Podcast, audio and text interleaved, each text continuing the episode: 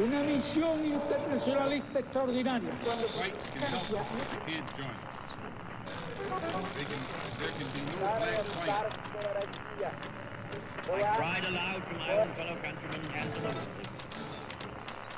Sua rádio da história.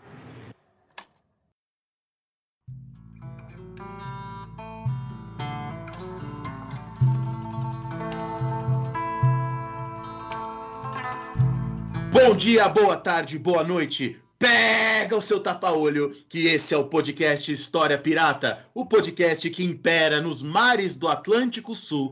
Aqui ao meu lado, ao meu lado não, à minha frente e atrás de uma tela, apesar de ambos já termos tomado a primeira dose da vacina, ambos tomamos Pfizer, eu e ele, o Rafinha. Dá um oi pra galera, Rafinha. Arroi, tripulação! E aí, Dani, como é que você tá? Tudo bem com você? Eu tomei, é, você tomou há mais tempo, né? Mas eu tomei, porque você é velho, mas eu tomei a minha Pfizer hoje, né? Hoje de manhã eu tomei a minha Pfizer, então, assim, não sei se eu vou ter reações adversas, caso eu comece a falar algumas coisas estranhas, caso eu desmaie, caso eu tenha febres durante o programa, eu peço para que o ouvinte não estranhe e entenda que eu estou sobre esse efeito maravilhoso, sobre esse efeito maravilhoso que é o efeito da vacina. Eu tô feliz pra caralho tomado a vacina. Ô, Dani, eu tô muito feliz também. E não é por você ter tomado a vacina, porque eu pouco me importo com a sua saúde. Eu tô feliz pra caralho, porque depois de um ano, finalmente eu vou ter férias. As minhas férias vão durar uma semana. E, na verdade, eu só vou ter férias porque eu vou abandonar algumas coisas nas quais eu tenho que fazer, mas em nome da, da minha própria sobrevivência, eu decreto férias a partir desse momento até às 7 horas da segunda-feira que vem, quando eu volto a trabalhar dando aulas presencialmente, assim como eu já estava fazendo, vacinado ou não. Mas eu tô muito feliz, cara. Só queria compartilhar essa semana de férias que vou ter com você. Ah, sim. Inclusive, o ouvinte não sabe, né? Mas quem acompanha muito a gente sabe que o Rafinha e eu estávamos escrevendo um livro didático de história. E o Rafinha, o prazo era dois meses atrás para entregar esse livro. O Rafinha entregou hoje o último capítulo, finalmente terminamos. É, já briguei com toda a editora, mas toda a editora entendeu, já estamos tudo bem. E agora estamos tá, fazendo no processo de edição do livro. Bom, hoje o nosso convidado é um convidado muito especial. Ele tem um canal de filosofia, que é um dos canais de filosofia que eu acho mais bem feitos, mais bem produzidos, mais de qualidade é, do YouTube, né? É um canal que eu conheci o ano passado, não sei se ele foi aberto ano passado, mas eu conheci ano passado, se chama Isto Não É Filosofia, e o INEF é um canal que faz um trabalho que a gente se identifica, né? A gente estava conversando isso aqui um pouco antes, porque é um trabalho para adultos, é um trabalho profundo, mas que também não é um trabalho com academicismos, mas que leva a sério, vamos dizer assim, se é que seriedade é uma boa palavra, né? Mas vocês entendem o que eu quero dizer, que leva a sério aí a filosofia. É o Vitor Ferreira Lima. Dá um oi pessoal aí, meu grande filósofo. Valeu, Dani. Valeu, Dani. É um prazer exato estar aqui. Eu quero dizer que eu estou muito feliz também, mas não porque eu tomei a vacina, não porque eu estou de férias, mas porque eu estou na companhia de vocês nesse barco, em alto mar, e eu estou me sentindo muito bem, apesar do balanço do navio. muito bom, Vitor. Seja muito bem-vindo aqui no nosso navio. Ô, Dani, o pessoal quer saber o que, que você está lendo essa semana, uma indicação para a galera aí. Cara, eu não sei se vocês têm isso também, tem aqueles livros que a gente tem as nossas especialidades, as nossas preferências, e às vezes a gente acaba lendo umas coisas que ninguém sabe o que é, que ninguém conhece, mas umas coisas muito básicas e que até pessoas que não são da área já leram, você acaba que você não leu. Tá? E tinha um livro que era isso para mim, que era o livro do René Remon, a, a coleção do René Remon de história contemporânea, né? Começa no Antigo Regime, depois tem o século XIX. É um texto que muita gente já leu, até gente que não é da área de história, mas eu não tinha lido ainda né? E eu estou, e eu estou lendo, comecei hoje a, a ler o livro dele sobre o Antigo Regime, começa lá em 1750, e eu acho que é um texto bastante didático, né? Assim, embora já seja superado mesmo em alguns aspectos, porque é um texto antigo, ele é bastante didático, me deu algumas ideias boas aí para os meus textos. E você, Vitor, o que, que você anda lendo? Como é que tá por aí? Ó, oh, Dani, Dani Rafa, eu tô lendo duas coisas. Eu sempre leio mais de uma coisa. Eu tô lendo uma coisa de jornalismo e outra coisa de literatura. De jornalismo, é um jornalismo histórico, na verdade. É um jornalista que escreve livros de história. É o Pedro Doria. ele é um daqui do Rio. E eu acompanho muito o Pedro Dória na coluna que ele tem no canal Meio, que é, um, que é uma plataforma de notícias. E ele escreveu um livro ano passado chamado Fascismo à Brasileira: Como o integralismo, maior movimento de extrema-direita da história do país, se formou e o que ele ilumina sobre o bolsonarismo. Então, ele faz uma, um panorama sobre o que é o fascismo na Itália, o que foi o fascismo no Brasil e o que isso tem a ver com o Bolsonaro. Acho, porra, né, muito atual. E o outro de literatura é eu estou me atualizando sobre Graciliano Ramos. Então agora eu estou lendo, tô, eu quero, tô com um projeto de ler toda a, a obra dele. Então agora eu estou no Alexandre e outros heróis do Graciliano Ramos. Ótimo, Vitor, ótimo. Eu, eu, eu, pensei em falar que eu não tô lendo nada, porque é isso que eu vou fazer na próxima semana. Eu não vou ler nem a Caixa dos Sucrilhos pela manhã. Mas eu vou falar para vocês os últimos três livros que sobraram aqui em cima da minha mesa é, nesse processo final aí da escrita. Aliás, Dani, eu fiz a contabilização, contabilidade, contabilização. Eu contei, né, eu já não vou, vou falar de um jeito mais fácil, eu contei quantas páginas eu escrevi e eu escrevi 1238 páginas. E para essas 1238 páginas, para uma parte delas ali no final, eu estava relendo o Thomas Skidmore, né? O Skidmore é um historiador dos Estados Unidos e ele tem tem dois livros, né? Um que ele trata de Getúlio até Castelo e o outro que ele vai falar do Castelo Branco até o Tancredo Neves. Esse livro, se eu não me engano, se não me falha a memória, ele é da década de 1970. Então, obviamente, há considerações, principalmente ali no, no finalzinho, no período da ditadura, em que muita coisa nova apareceu, principalmente em relação à participação dos Estados Unidos dentro do golpe militar, que não está no livro, ele chega até a ser cético. Ele, ele escreve um livro num período que havia acusações sobre a participação dos Estados Unidos, e ele afirma categoricamente que os Estados Unidos não teve nenhuma participação no golpe, que isso é apenas um, uma, uma, uma possibilidade aí de interpretação.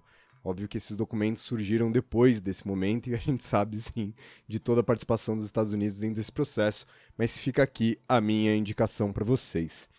E para que a gente tenha cada vez mais férias nesse navio, a gente gostaria de lembrar a todos vocês para ajudar a manter o nosso navio sempre no mar. Para isso, vocês têm as mesmas três possibilidades de sempre.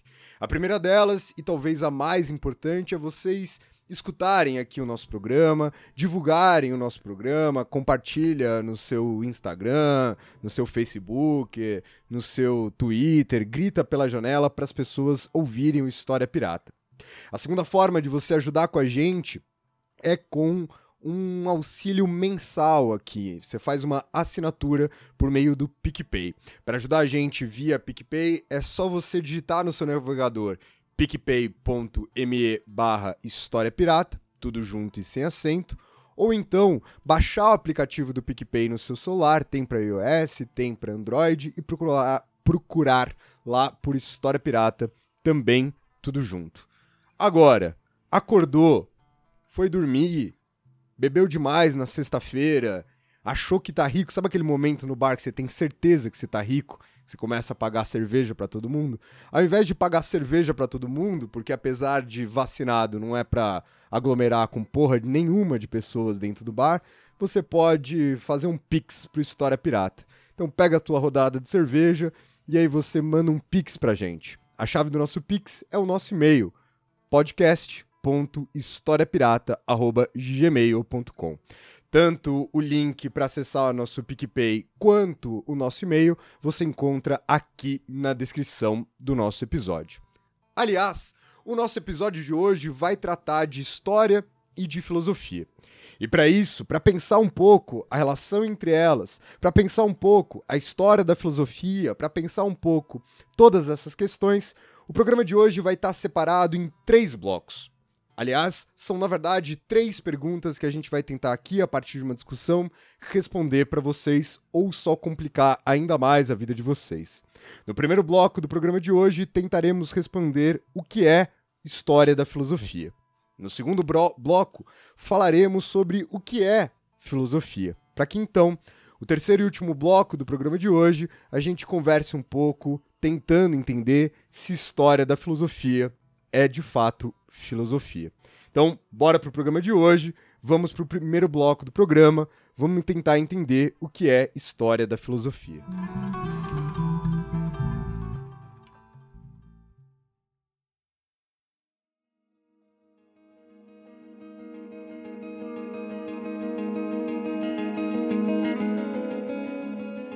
Bom, isso é um tema muito caro a mim, as minhas reflexões. Talvez o ouvinte não saiba, mas o primeiro filósofo a usar a expressão filosofia da história, que a gente saiba, foi o Voltaire. Né? O Voltaire é o criador da expressão filosofia da história. Mas quando os historiadores do século XIX pensavam em filosofia da história, poucos pensavam em Voltaire. A maioria deles pensava em Hegel.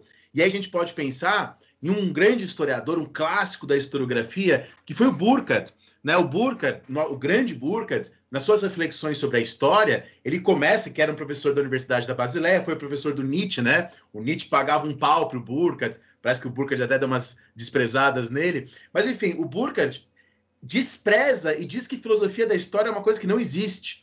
Né? O Burckhardt fala, ó, a filosofia trata das coisas gerais, das grandes questões, e a história trata daquilo que é particular. Né? O Burckhardt, professor do Nietzsche, era discípulo de Schopenhauer. Né? Então ele faz isso um pouco se posicionando pró Schopenhauer naquele debate. Mas no século XIX existia uma, uma noção de que a filosofia da história é algo que não existe e algo que não diz respeito aos historiadores, porque o historiador trata do particular, o filósofo trata do geral, e geralmente se usava Hegel para falar isso. Bom, no século XX, evidentemente, a gente começou a pensar que filosofia da história não era apenas Hegel, tá? E que talvez, inclusive, as interpretações sobre Hegel que existiam não, não eram as únicas possíveis, né? Bom, no século XX, a filosofia da história, a teoria da história, se torna uma área importantíssima para nós, né? Da, to, todos os cursos de história do Brasil tem lá uma sessão, um grupo de professores que trabalham com teoria, metodologia e filosofia da história. Agora, junto com a filosofia da história, em sentido inverso, a gente pode pensar na história da filosofia né? Numa outra que também vem a questão inversa. Assim como nós na história costumávamos, costumava, costumávamos nos perguntar se a filosofia da história existe, se ela diz respeito aos historiadores, os filósofos têm a pergunta inversa: se a história da filosofia é também filosofia. Né? Assim como nós, na história, temos uma área da filosofia da história, eles na filosofia tem esse campo da história da filosofia. Mas será que isso é filosofia mesmo? Ou será que isso é história? Ou será que isso é história das ideias? Você sabe, Vitor? Eu, desculpa que eu estou falando bastante aqui, vou te passar a palavra, mas eu mesmo já passei por isso, de escrever artigos é, e de escutar de colegas meus. Mas isso é história, Daniel? Isso não é filosofia? Isso não é ciência política?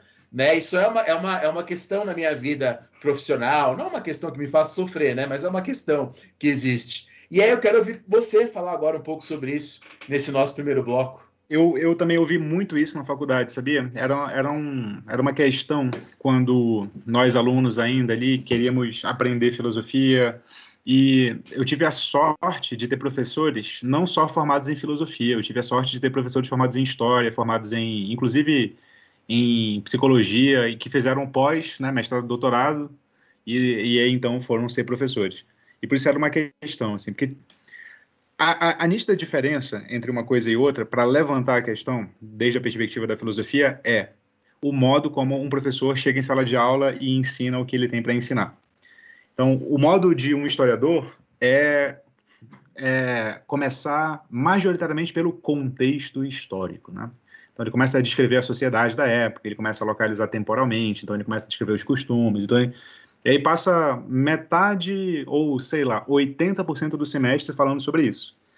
E lá no final ele vai falar sobre algum aspecto do filósofo propriamente dito, algum aspecto conceitual. Ao passo que, se o professor é formado em filosofia, a metodologia inevitavelmente é a mesma. Ele pega um livro de um filósofo e do primeiro dia da aula até o último dia da aula, ele passa lendo três páginas desse livro, sei lá, destrinchando ali é, o que quer significar o negócio.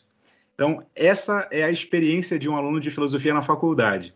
Agora, a grande questão é: é preciso estudar o contexto histórico de um pensador para que eu entenda o que ele quis dizer conceitualmente Eu penso que, conhecendo o público do História Pirata, como eu conheço, porque eu sou esse público também, eu escuto vocês, a resposta já está na cabeça. É claro que é preciso. Como é que você vai entender o Aristóteles se você não entende a sociedade grega? Como é que você vai entender a Hannah Arendt se você não entende o contexto do pós-guerra?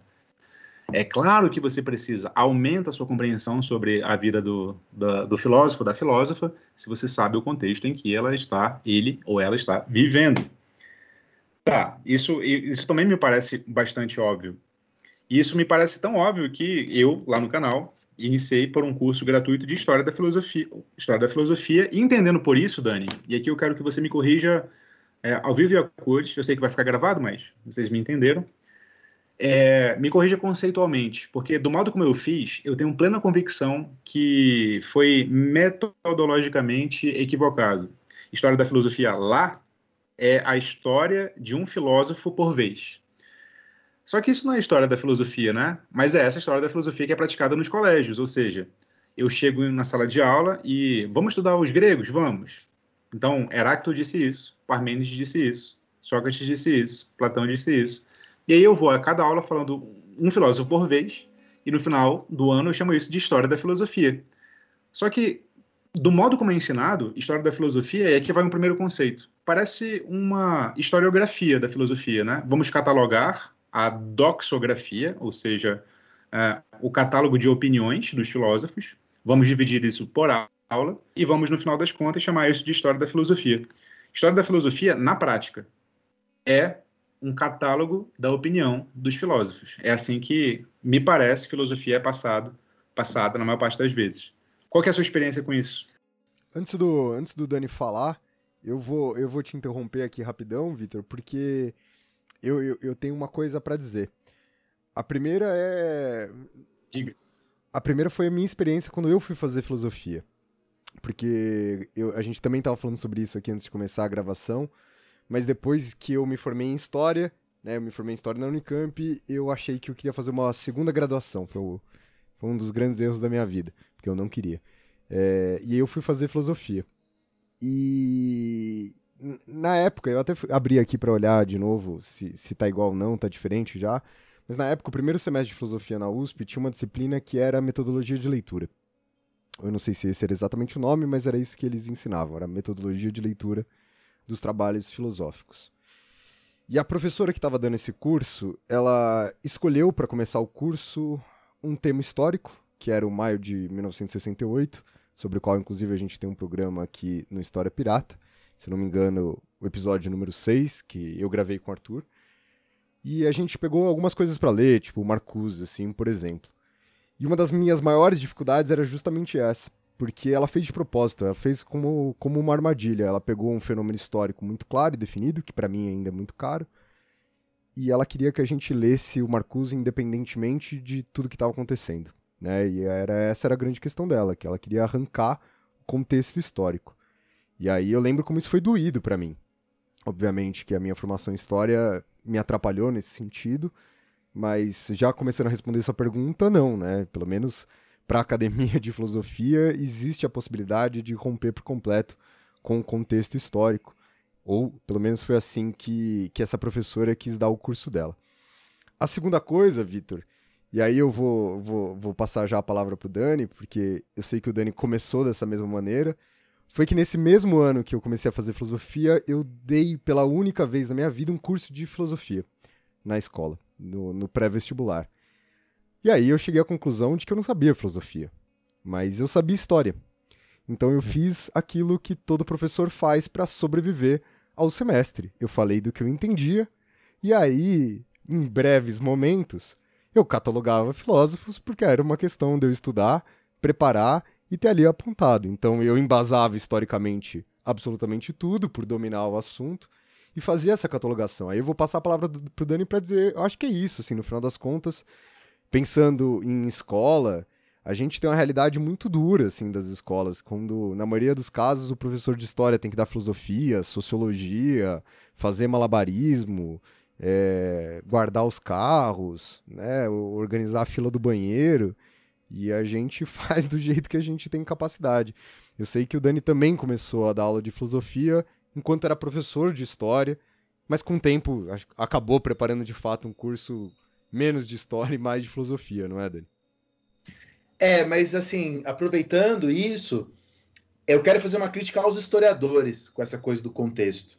Eu acho que, claro que existe já essa reflexão em, dentro dos historiadores, mas apesar dessa reflexão já existir, são muitos os historiadores aqui no Brasil e fora do Brasil que ainda trabalham com um texto que é uma oposição muito simplória e equivocada, né? Porque a primeira coisa a se pensar é o seguinte, ouvinte, é, quando a gente está falando de história, a gente acessa o passado via textos. Né? Esses textos, quero dizer, documentação. A documentação pode ser dos mais variados tipos, né? Pode ser escrita, mas pode ser também outros tipos de documentação. Mas, de qualquer maneira, são variadas formas de texto. O nosso acesso ao passado é texto. Então, a... separar texto e contexto já é um pouco bizarro, porque o tal do contexto é conhecido por nós via texto. Então, o contexto é texto também. Então, isso é a primeira coisa. Né? É claro, o Vitor sabe que isso aqui tem Derrida aqui no fundinho, gritando no meu coração.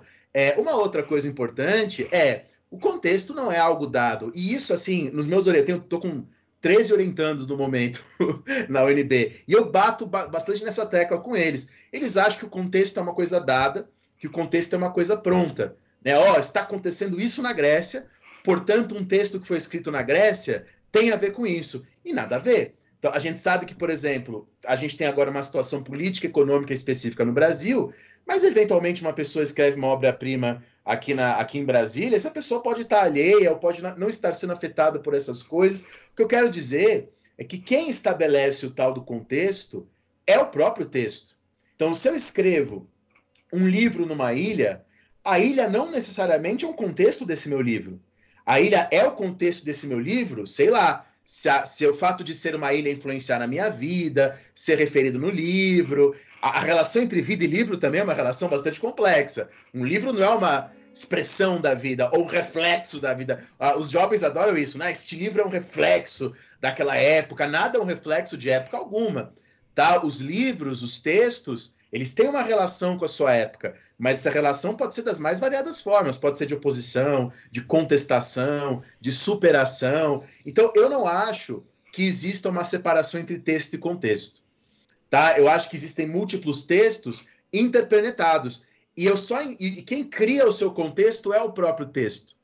Tá? E aí a gente começa a ter uma, uma compreensão mais complexificada da relação entre os textos filosóficos e as coisas que estão colocadas. Então, para responder a pergunta, a gente precisa entender o contexto para entender o texto? Depende. Né? Se você achar que o contexto é uma coisa dada, pronta, e tudo que está acontecendo se reflete no texto, minha resposta é não. Minha resposta é: os textos têm uma relação com a sociedade, mas eles são parte da própria sociedade. Né? Eles não são uma coisa alheia, um reflexo. Nem o meu espelho reflete o que eu sou, quanto mais um texto vai refletir uma realidade. Tá? Pode ser que um texto seja escrito numa época em que haja escravidão, mas esse texto não tem a relação com a escravidão por vários motivos, porque a pessoa era isolada disso, sei lá por quê. Né? Então, enfim, não sei se eu enrolei muito, se ficou muito confuso, Vitor. Não, é isso aí. Eu acho que, é, pra, só para reforçar o lance do contexto, a, a, noção de contexto ela não pode jamais ser aquilo que está ao redor do texto somente. O co-texto, sem o N, também é contexto. Ou seja, se tem duas ou mais orações é, escritas, uma depois da outra, você não entende uma se não entender as que estão ao redor dela também, e o modo como elas estavam escritas, portanto. Isso é texto. E você só entende o texto comparando o texto consigo próprio. Você só entende ironia se for assim, você só entende figura de linguagem se for assim, você só entende nuance se for assim. Então, sim, o texto ele se comunica o tempo inteiro e se você não souber disso, você não capta a mensagem verdadeira ali. Mensagem verdadeira no sentido de é, não a verdade essencial, mas a verdade é, de significados mais, mais, mais rica, né? mais, mais bem articulada.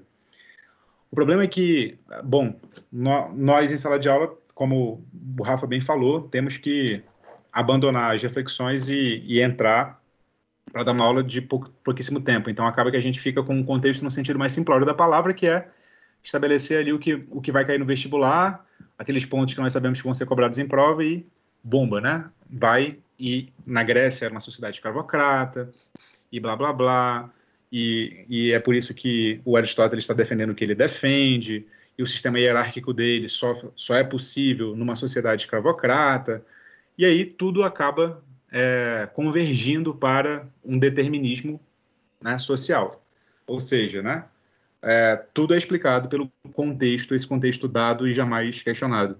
E eu adorei, adorei a sua, o seu exemplo da ilha. Se alguém escreveu um, um livro em uma ilha, não significa que a ilha é o contexto é, sem mais informações. Eu preciso saber, tá, em que medida essa ilha o influenciou. O fato dele escrever num local não significa que esse local o influencia diretamente. Isso é, isso é dado. Mas você sabe, Dani, que uma das nossas maiores influências para estudar filosofia é uma filósofa que eu respeito já muito, muito, e não tem como não respeitar, porque ela é monumental. A Marilena Chauí. Ela, ela teve um dos grandes manuais de filosofia da, na década de final da década de 80 para a década de 90, que influenciou toda uma geração, quando filosofia não era sequer obrigatória. E tô até com ele aqui.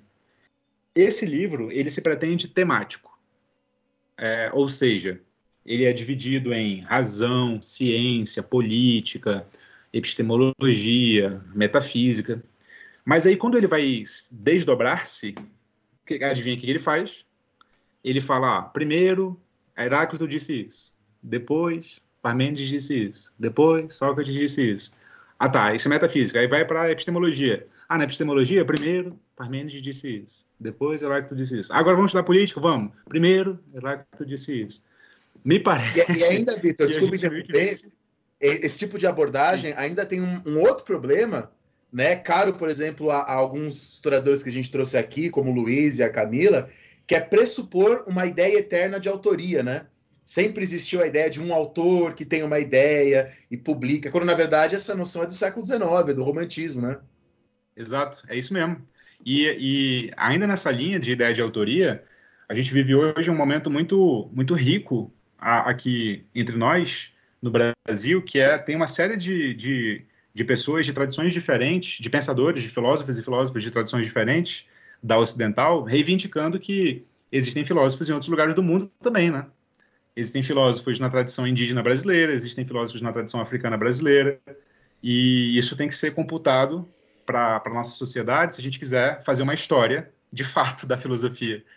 É, é, claro que aí a gente já, já entra no debate que vai ser do tópico 2, o que é filosofia, mas não tem como não adiantar essa questão, que é, bom, se a história da filosofia significa dizer, numa definição muito, muito simplória, o que disseram os filósofos, então a questão se põe. Quem define quais são os filósofos? Né? A partir de que lugar, a partir de que, de que, de que cânone se define quem tem o direito de dizer eu faço filosofia. O que a gente faz hoje, esse é um fato, é majoritariamente é, europeu. Mas isso, felizmente, vem sendo contestado, né? até para expandir o modo como a gente pensa a realidade. Até, Vitor, eu acho que uma coisa legal para a gente pensar em relação a isso é que, que quando a gente pressupõe, não vou chamar isso de história da filosofia, mas tanto na, na Marilena Chauí, né, como nos cursos que a gente sabe que acontecem no ensino médio, ou até mesmo no meu curso, no, no que o Dani deu, a gente pressupõe não necessariamente uma história, mas pelo menos uma ordem cronológica desses autores, ou desses supostos autores. E quando você estabelece essa ordem cronológica, é, a gente muitas vezes omite esse aspecto extremamente importante que você acabou de apontar, que é o que a gente está fazendo é uma seleção. Né? Então a gente não está simplesmente colocando as coisas em ordem. A gente está colocando uma seleção específica de ideias em uma suposta ordem. Né? Então, se a gente provavelmente expandir é, para além do nosso recorte espacial, quem são esses autores, da onde vêm essas ideias, a gente perderia o que muitas vezes, de forma, de novo, né, eu sei que errada, acaba sendo construído, que é uma ideia de que há uma, uma transformação linear dessas ideias. Né, de que a partir dessa cronologia pré-selecionada de autores e de ideias, constrói-se um começo, um meio e um fim, que provavelmente se desmontaria por completo a partir do momento que a gente jogasse a filosofia ameríndia, é, sei lá, do, do século XV, junto com pensadores europeus do século XV Se a gente pensasse a filosofia indiana do século XV juntamente com essa filosofia ameríndia, a gente provavelmente romperia, né, essa cronologia de ideias, essa linearidade de ideias. Ah, mas, mas mesmo a gente cria, né? Eu e o Vitor estávamos falando disso agora, antes de começar, sobre o, o famoso Parmênides Heráclito, né? Que é apresentado como um debate, né? Porque o Platão apresenta desse jeito e tal. Mas ninguém sabe se é um debate mesmo, né? Então, mesmo de, nessa cronologia mesmo, só euro, eurocêntrica, a gente mesmo cria debates que não sabemos nem se existiram. Outro clássico é o Locke Hobbes, né? Embora agora as pessoas voltaram a dizer que, na verdade, talvez realmente eles estavam debatendo, porque encontraram um manuscrito novo do Locke faz algumas semanas é, que isso aconteceu. Mas, enfim, é, independente de se, se Locke e Hobbes estavam debatendo mesmo, mas a gente cria muitos desses debates nessa, nessa própria estrutura, porque. E aí, eu, e aí eu recorro à história das ideias, né? É uma estrutura que, para usar uma expressão do John Burrow, fica de topo de montanha para topo de montanha né? Fica pensando só nos grandes pensadores. Mas, na verdade, às vezes, na época do Locke, em vez de rebater o Hobbes, era mais importante rebater o Robert Filmer.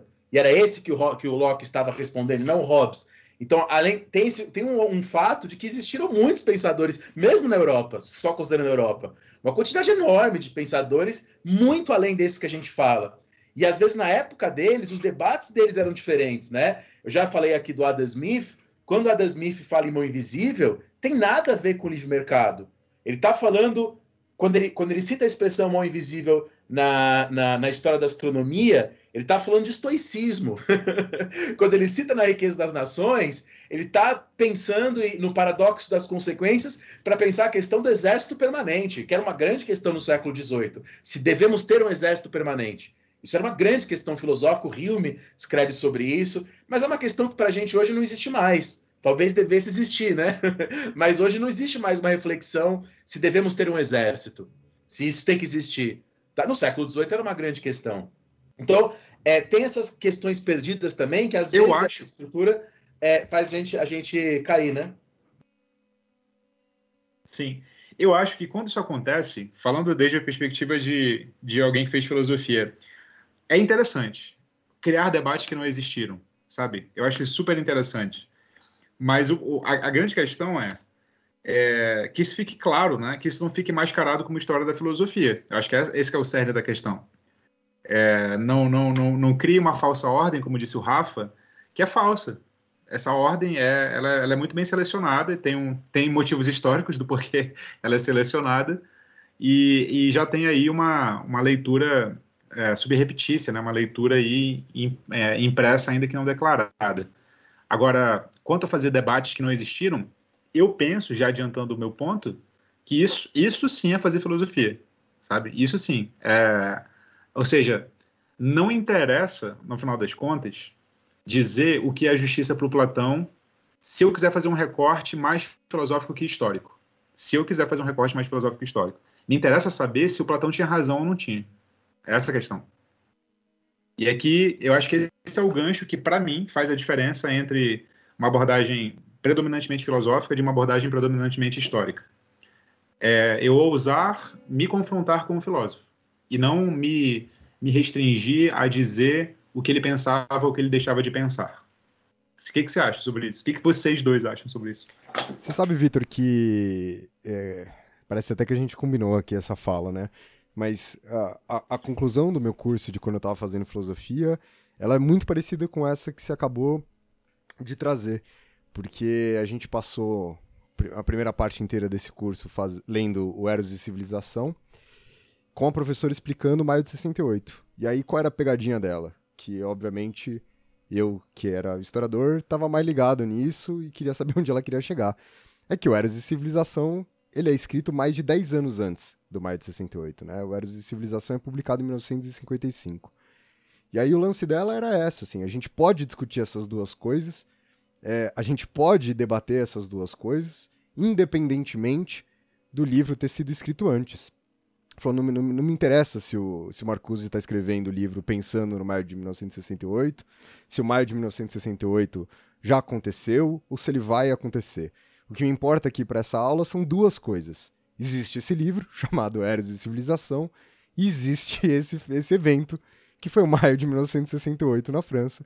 E eu quero que vocês pensem essas duas coisas. Né? Então é justamente isso que você está falando. É, quando eu fui fazer minhas aulas na filosofia, a mesma mesmíssima coisa. A, a, eu fiz dois primeiros, meus primeiros dois cursos que eu fiz na filosofia foram muito bons. Foram com o professor Alberto Barros sobre republicanismo. E o Alberto Barros é diferente, porque embora ele seja professor da filosofia, ele tem uma pegada da história, ele usa a metodologia de Cambridge. Mas depois eu fiz com o professor Pedro Pimenta, né, um grande especialista em século XVIII aqui no Brasil. E justamente era um curso que a primeira parte era sobre Rousseau, e ele falou para. E, e, o primeiro seminário era o meu, e ele falou: Daniel, esquece esse negócio aí de Revolução Francesa, vamos tentar entender o texto. Agora, eu, eu tendo a concordar com o que o Vitor disse, né? É, é só não chamar de história. Né? Quando eu, eu, quando, sei lá, e como os filósofos fazem, quando vai lá, é o Heidegger e retoma o Heráclito para pensar o dia de hoje, é a última preocupação é pensar o Heráclito no seu próprio tempo, o que ele estava fazendo com o que ele estava dizendo. Ele não é essa preocupação. É, é, não está se submetendo à época do Heráclito para tentar entender o Heráclito. Ele está usando, se confrontando para produzir, para pensar, para filosofar. Se o Vitor me deixar falar assim, é, eu acho que sim, eu acho que é filosofia fazer isso. Eu acho que é só deixar claro. Tá liberado, eu te dou o carinho. Tá, tá liberado. Eu, eu, eu, eu, eu, É só deixar claro que não é história, que você não está preocupado com um pensador no seu tempo, na sua época, os debates daquela época. Então você quer usar é, é, o Adam Smith para pensar o liberalismo, tudo bem. Só que também vamos deixar claro que esse não é o Adam Smith segundo o Adam Smith, né? Par lui-même, né? Por ele próprio. Dani, você acha que, que, é, uma, que é, uma, é uma boa, é um bom atalho mental ou é muito, é muito reducionista dizer, Dani e Rafa, né? Vocês dois, dizer que estudar a história da filosofia é estudar o filósofo a partir do seu tempo? É muito reducionista? Não sei se é reducionista. Eu acho que se a pessoa entender, né, o que você quer dizer com isso, que é a época dele, os debates dele, eu acho que faz sentido. Eu acho, você, que, você... eu acho que é uma questão de que definir uma, a ilha. Temos uma boa definição, então, né? É, mas eu, mas eu acho que é, é necessário definir a ilha, né? Para pegar a analogia que o Dani fez aí. Esse tempo, ele precisa ser feito com cuidado, né? Então, é a partir do seu tempo, mas também a partir do seu espaço. Porque... É, não, não, pode ser um contexto mecânico, né? Exatamente. Porque... Ah, que, que às vezes, a gente estava falando isso com a Milene. A Milene veio para cá, né, no nosso programa sobre Brest, e ela falou assim: Poxa, tem alguns colegas do teatro que fazem justamente um, um uso do contexto muito mecânico. Ah, então, porque a burguesia, né? é, e não pode ser desse jeito, né? Tem que ser uma coisa muito cuidadosa. Porque eu acho que, só para terminar aí a analogia da ilha do Dani, não sei, vou, vou pensar, vou, vou prolongar ela aqui, mas qual o tamanho dessa ilha, né? Porque se essa ilha for uma ilha de um metro quadrado, eu tenho certeza que ela interfere na, na, na obra do autor. Agora, se essa ilha tiver proporções continentais, talvez a informação dela ser uma ilha ou não ser uma ilha pouco faça diferença, né? A depender do que está sendo escrito, de como está sendo escrito. Então eu, eu, eu concordo, Vitor, mas eu acho que desde que a gente defina bem qual é o tempo aí que está sendo discutido, né? Que a gente crie uma, um recorte, para usar uma palavra que a gente da história adora usar. Acho que depende desse recorte muito bem feito. Sim. Então, é, a gente não faz história da filosofia no. Eu não fiz história da filosofia, portanto, porque eu estava meio que é, desconsiderando o filósofo do seu tempo. É, tá vendo? Eu fiz uma pseudo-história da filosofia lá no meu canal. Eu sou uma farsa. acho que não. Eu acho que não. Eu acho que quando a gente tá, tá pensando isso, já, já acho que não. A farsa para de novo retomar uma discussão em off que a gente estava tendo, acho que ela vem quando quando ela é feita para enganar, né? Quando ela é, quando se constrói ali um, um discurso específico para enganar, e eu acho que não é teu caso não, Vitor. Então é isso, gente. Primeiro bloco do nosso programa fica por aqui e vamos para o segundo bloco que eu quero ver o Vitor se virar com essa aqui agora, porque acho que o primeiro bloco foi, foi mais fácil do que será o segundo bloco para a gente tentar entender o que é filosofia.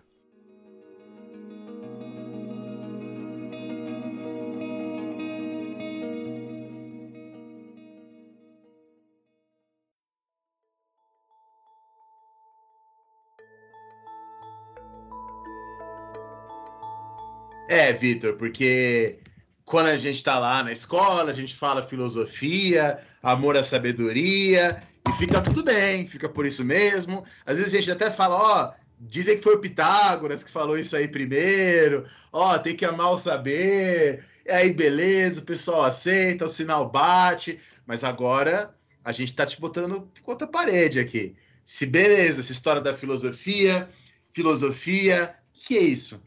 Eu gosto muito de uma, de uma tentativa de, de conceituação de um professor português que hoje leciona na Federal Douro Preto, professor Desidério Murcho. O nome dele é um tanto peculiar, engraçado e inesquecível, eu diria. Desidério Murcho. Se vocês não conhecem esta pessoa, conheçam, porque ele, ele tem um site chamado Crítica na Rede, em que principalmente traduz textos da tradição analítica para a língua portuguesa, que é uma excelente contribuição. Ele faz isso há tanto tempo, tanto tempo antes de ser modinha. Ele é muito afinado com a tradição analítica e, claro, a conceituação dele vem à luz dessa tradição. E a tradição analítica, ela é mais um estilo de escrever do que um conjunto de, de teses e proposições e premissas e tal. E o estilo da, da filosofia analítica é, visa muito a uma linguagem não metafórica, uma, uma linguagem mais é, econômica, é, direto ao ponto e tal, e mais afinada com, com a lógica proposicional. E aí tem algumas, algumas características que não são que não são suficientes, mas são necessárias, que ele elenca. Não são suficientes porque elas não esgotam toda a possibilidade de fazer filosofia, mas são necessárias porque sem elas nós temos, nós entramos em apuros para diferenciar a filosofia do restante é, das investigações que nós temos sobre a realidade. Então aqui já tem uma característica: a filosofia é uma investigação sobre a realidade e é uma e é uma perspectiva bem cognitivista, assim, ou seja, tem um pressuposto: é, nós podemos investigar a realidade. Esse é um pressuposto.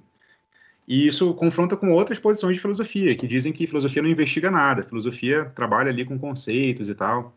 Bom, essa posição que eu adoto discorda. Eu acho que a filosofia, eu penso que a filosofia é uma investigação sobre a realidade, assim como qualquer outra ciência. Nós, filósofos, investigamos a realidade. Agora, como? Temos que diferenciar a filosofia de história, agora, né?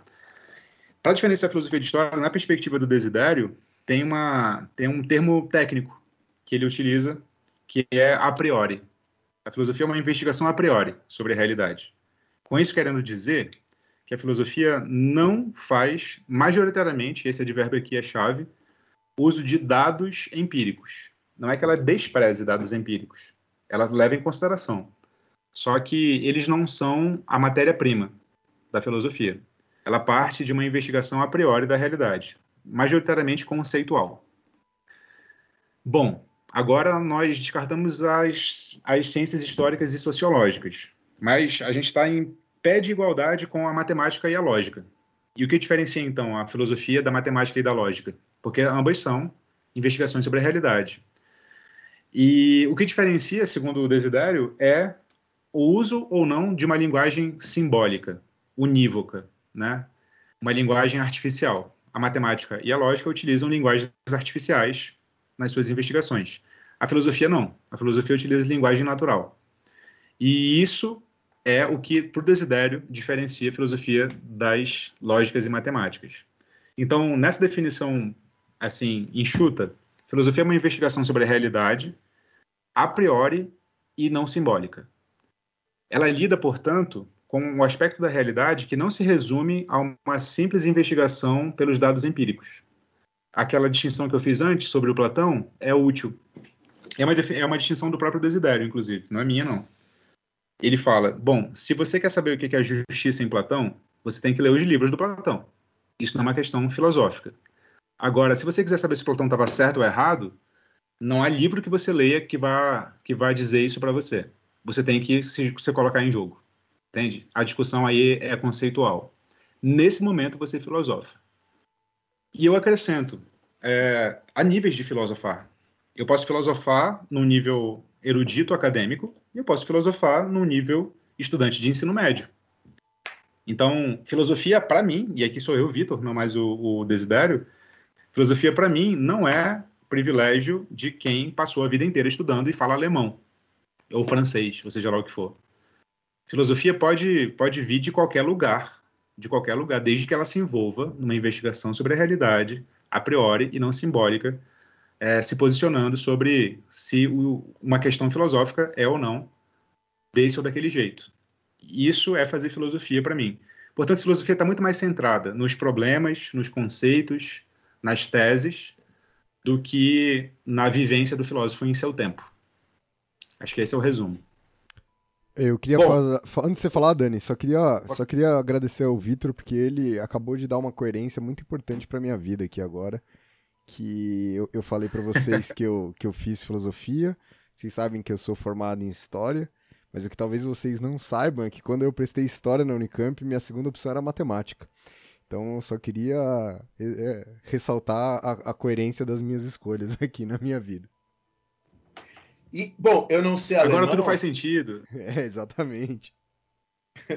eu, eu não sei alemão, mas eu sei que em alemão a palavra história ela, em Hegel, né, ela aparece de duas maneiras. A gente pode falar, quando a gente fala ah, a história, essa palavra tem dois significados. A gente pode estar falando da história como o passado, mesmo o que aconteceu, ou a gente pode falando a história como a produção dos historiadores. Né? Então, gente, às vezes a gente fala no dia a dia, ah, a história fala isso. Mas quando a gente fala que a história fala, a gente está dizendo que, o quê? Os livros dos historiadores ou o passado? Né? No dia a dia a gente usa a palavra história e pouco pensa nesses dois significados que essa palavra pode ter. É, e o Hegel já faz essa distinção. Então, aqui, quando eu vou falar história, estou usando no segundo sentido, quer dizer, a produção dos historiadores. A história como produção dos historiadores é uma coisa que não existiu sempre né? A ideia de uma historicidade, a ideia das coisas sendo condicionadas pelo tempo, é uma ideia que ganha força justamente nos séculos 18 e 19. Não é à toa que a história só entra nas universidades no século 19. Antes do século XIX não existia a história profissionalizada, no sentido de universitária e tal. É por isso que, como a gente falou no começo do programa, a, o termo filosofia da história só aparece com Voltaire. É, então, para a gente hoje, Existe, além de tudo, além da filosofia, há também a filosofia da história. Bom, eu penso no Collingwood, né? Quando Collingwood pensa em filosofia da história, ele vai dizer, ó, a filosofia da história, estou com o Collingwood aqui na minha frente, ela, ela é uma investigação sobre os problemas filosóficos criados pela, pela existência da investigação histórica. Então, para o Collingwood, o surgimento da investigação histórica no século XVIII e XIX cria problemas filosóficos. Problemas tais como se é possível conhecer o passado. Né? Se o passado é um país estrangeiro, tão diferente de nós, ele é possível mesmo de ser conhecido? Ou será que estamos sempre em ilusões? Ou será que estamos sempre nos, nos, nos projetando no passado? Né? Outro filósofo, o Benedetto Croce, diz que toda a história é história contemporânea, né? uma frase bastante famosa. É, será que a gente estuda o passado mesmo ou será que estamos fa sempre falando de nós mesmos? Né? Para o Collingwood, a filosofia da história estuda isso. Né? Essa é a questão. Que, como é que você pensa a filosofia da história, Vitor? Não sei se já estou adiantando as questões demais aqui. Na verdade, é uma das questões que eu, eu menos domino filosofia da história. É, eu tive uma disciplina de filosofia da história na faculdade, e essa disciplina foi dada por um, por um professor que era muito competente, o professor Nicolau Julião, especialista em Nietzsche e filosofia da história. Mas o que eu entendo por filosofia da história, Dani, é muito raso. É muito raso. É, eu vou, eu vou, eu vou resumir aqui numa, numa uma frase de, de para compartilhar no, no Instagram. Filosofia da história é, é você contar a história com base em um, um, um fio da meada. Você tem um fio da meada, você tem uma filosofia da história. Então, eu penso em alguns exemplos. E aí você vai me corrigir, mas deixa eu, deixa eu errar aqui um pouquinho. É, por exemplo, eu lembro que na disciplina ele começava com Agostinho, e Agostinho era um proto-filósofo da história, porque ele lia os acontecimentos humanos à luz do fio da meada do cristianismo do juízo final. Então ele falava também que o Conte era um filósofo da história, porque ele lia a, o desdobrar dos acontecimentos humanos à luz de um fio da meada, que era um progressivo um progressivo encontro com a verdade objetiva. Então tinha a lei dos três estágios lá e tal, isso que a gente conhece do ensino médio. E tem a filosofia da história do Marx, tem a filosofia da história do Hegel. Então, a filosofia da história tem um fio da meada. É isso aí mesmo? Ah, eu, eu, eu acho que é uma, é uma discussão, né? Tô, eu tô pensando sobre isso. Eu vou, eu, vou, eu vou te ajudar a pensar, Dani, te fazendo mais uma pergunta. Nesse sentido que o Vitor tá falando, qual seria a diferença, então, entre método e filosofia da história? Cara, é, isso é uma questão que eu coloquei para os meus alunos. Né? Obrigado por você. Você é foda, hein, Rafinha? Você me conhece mesmo, você sabe como me ajudar. Né? Porque você sabe que eu, eu trabalhei com Karl Popper, né, para falar de, de, teoria da história e tal. E o Karl Popper, não sei se é na miséria do historicismo ou se é num livro, olha que coincidência, chamado O Mito do Contexto, né? É, vem a calhar com a nossa discussão aqui, né? Que o Popper fala que toda metodologia, na verdade, é oriunda de uma filosofia, né? Por isso que eu, eu até falo para os alunos que eu acho que essa separação entre teoria e metodologia da história, como é na UNB, não deveria existir, deveria ser duas, em vez de uma matéria de metodologia e uma de teoria, deveriam ser duas de teoria e metodologia, né, com os dois nomes. Porque eu não consigo, eu, Daniel, não consigo falar de uma coisa sem falar outra. É claro, tem aqueles cursos que eu acho o fim do mundo de metodologia, que é curso de nota de rodapé, de formatar texto, é, que são coisas necessárias de fazer na faculdade, mas eu acho que dá para fazer em duas semanas. Não precisa a gente dar um curso inteiro disso, né? É, mas eu penso que toda metodologia é oriunda de uma filosofia. Quer dizer, no caso de nós historiadores, né, a metodologia vai, o método, né, em grego, caminho, né, a metodologia vai nos indicar os caminhos para tornar o passado acessível ao nosso intelecto. Ora, é, para esse caminho pressupõe uma filosofia que torna esse caminho possível, uma condição de possibilidade desse caminho para a minha compreensão a respeito do passado, não é? Eu acho que sim também. Eu, eu, eu fiz essa pergunta porque eu, eu tenho uma resposta que eu imaginei que seria parecida com a sua, né? Quando a gente pensa em metodologia da história, quando a gente pensa é, em história global, em história conectada, em história comparada, as diversas formas, há uma filosofia da história ali, né? É, obviamente que existe uma questão metodológica um pouco mais burocrática, como o Dani falou, nota de rodapé, sei lá, paleografia, né? Essas questões que têm um caráter mais burocrático, burocrático em relação ao método. Mas quando a gente pensa nessas metodologias grandes, na história do imaginário, história comparada, história conectada, eu acho que há uma filosofia por detrás aqui. E para mim, elas também parecem indissociáveis. Eu fiz essa pergunta, Vitor, pro Dani, porque eu, eu acho que um pouco desse fio da meada sobre o qual você estava falando, é isso que a gente está chamando de metodologia, no final das contas, né? Sim, né? É o caminho pelo qual é, os, os, os, acontecimentos andam, né? É, é isso. É. Também acho, também acho uma boa chave de interpretação. Eu, não, eu só estava por fora da, da discussão sobre metodologia e teoria aí na própria da história, mas, mas sim, ordena as coisas na cabeça, pensar assim. Eu concordo com vocês, dadas as premissas que vocês deram. Me parece a mesma coisa. E uma das discussões que, que eu fiz no meu curso lá de metodologia, Vitor, e que pegou fogo na turma, foi super legal. É legal quando isso acontece, né? Os softwares que ficam bravos tal, mas no bom sentido. É, foi quando eu passei o texto sobre historicismo do Léo Strauss, né? Que o Léo Strauss tenta alfinetar os historiadores, né? Lá o famoso direito natural história, né? O artigo do Léo Strauss. E é um pensador de direita, então já cria uma certa coisa ali nos alunos, tal. E o Léo Strauss fala assim, olha, é, os historiadores vêm dizer que todo pensamento é, de alguma maneira, filho do seu tempo. O homem é mais filho do seu tempo do que filho dos seus pais, já diria o bom e velho Mark Bloch. Mas quando os historiadores aplicam é, esse pensamento a todas as épocas da história, eles estão adotando um princípio universal. Né? É, o, o Strauss chama de historicismo, a palavra historicismo é utilizada nos mais variados sentidos. Né? É, o próprio não me lembro, é, é um historiador alemão que falou isso, não lembro o nome dele, que ele falou, ó, sempre que alguém usar a palavra historicismo, tenta ver o que ele quer dizer com isso, porque para o Popper, historicismo é uma coisa, para o Strauss é outra, mas para o Strauss, historicismo é a compreensão histórica da realidade. E o Léo Strauss diz, a compreensão histórica da realidade, ela vem no século XVIII, XIX, ela é muito nova na história. Você pensar que as coisas são frutos do seu tempo e que não há questões, não há ninguém fora do seu tempo, à frente do seu tempo. Mas quando os historiadores dizem isso, eles dizem um princípio universal né? Quer dizer, é uma ideia universal para dizer que não há universais? Né? Como é que fica? Eu lembro que isso Uhum. gerou um puta debate entre a gente. É, parece a tese do relativismo, né?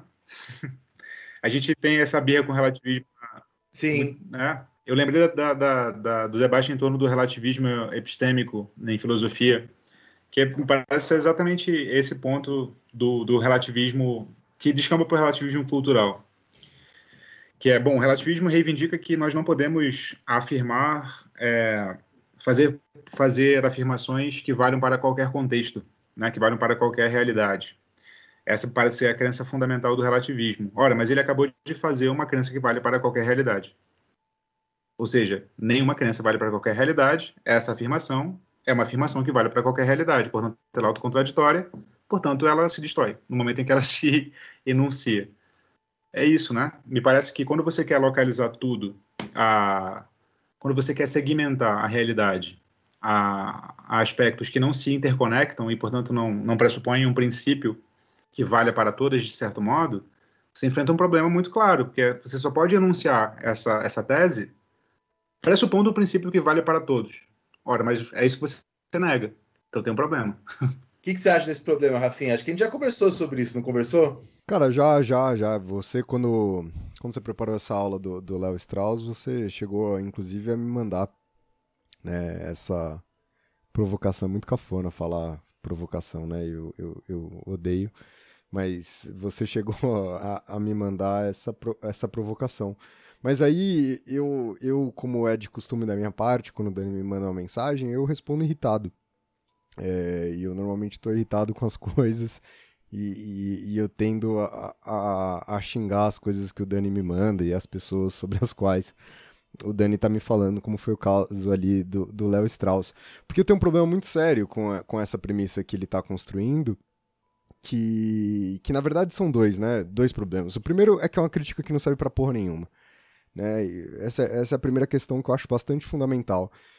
É aquela coisa de que tá mais preocupado em apontar uma, uma, uma possível contradição do que de fato em me, me mostrar qual é o problema que há por detrás da existência dessa contradição.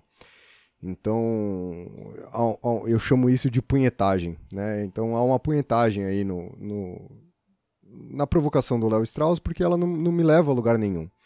É, Ela- o Léo Strauss com isso, só, só antes de você continuar, o que ele queria era mostrar que há questões permanentes, né? O propósito dele é chegar num ponto que é um ponto caro a- ao pensamento filosófico do Léo Strauss, que é falar que existem questões permanentes, questões colocadas no Platão que ainda são questões para nós, né? Mas eu acho que a partir do momento que você faz isso, usando como, como argumento essa crítica por si só, isso não se sustenta. Pelo menos não pra mim, né? Não dentro dessa perspectiva que, que eu tô falando. Mas eu acho que é uma questão interessante nisso, e aí eu volto na questão do método para a história, que é que eu acho que foge a essa regra, que é meu segundo ponto, que é o fato de que a gente também entende o tempo de diversas formas. Então, me, me lembrei aqui do, do Gruzinski quando ele escreve A Máquina do Tempo, né? Eu, eu adoro o trabalho do Sérgio Gruzinski, do historiador francês. E quando o Gruzinski escreve A Máquina do Tempo, uma, uma das coisas que ele está falando é quando um missionário, um missionário espanhol chamado Toribio Montolinia, vai escrever né, a história das populações ali na Mesoamérica.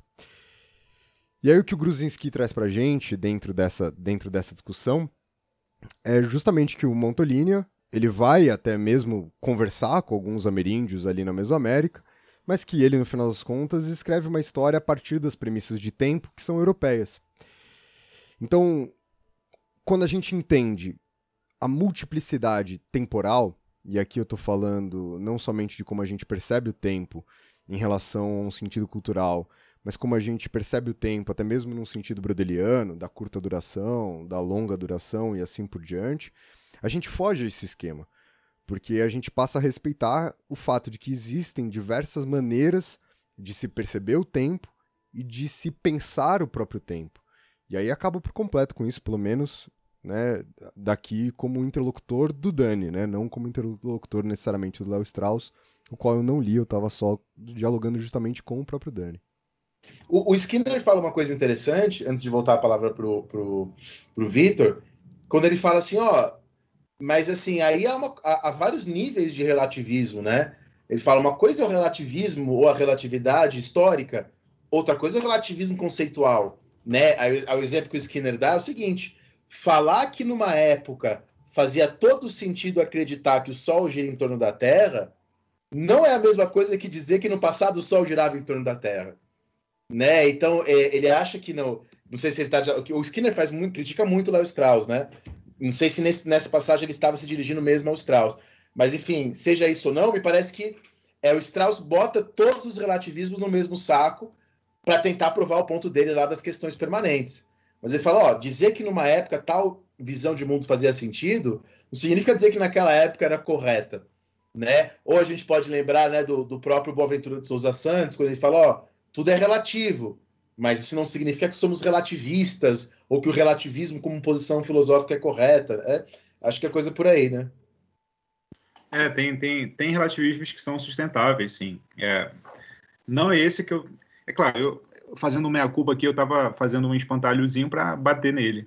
Mas o relativismo é um debate que vai para além dessas, dessas, desses espantalhos, porque também pressupor que existe um princípio que perpassa toda a história é se comprometer metafisicamente com muita coisa que, que, que é problemática também, né?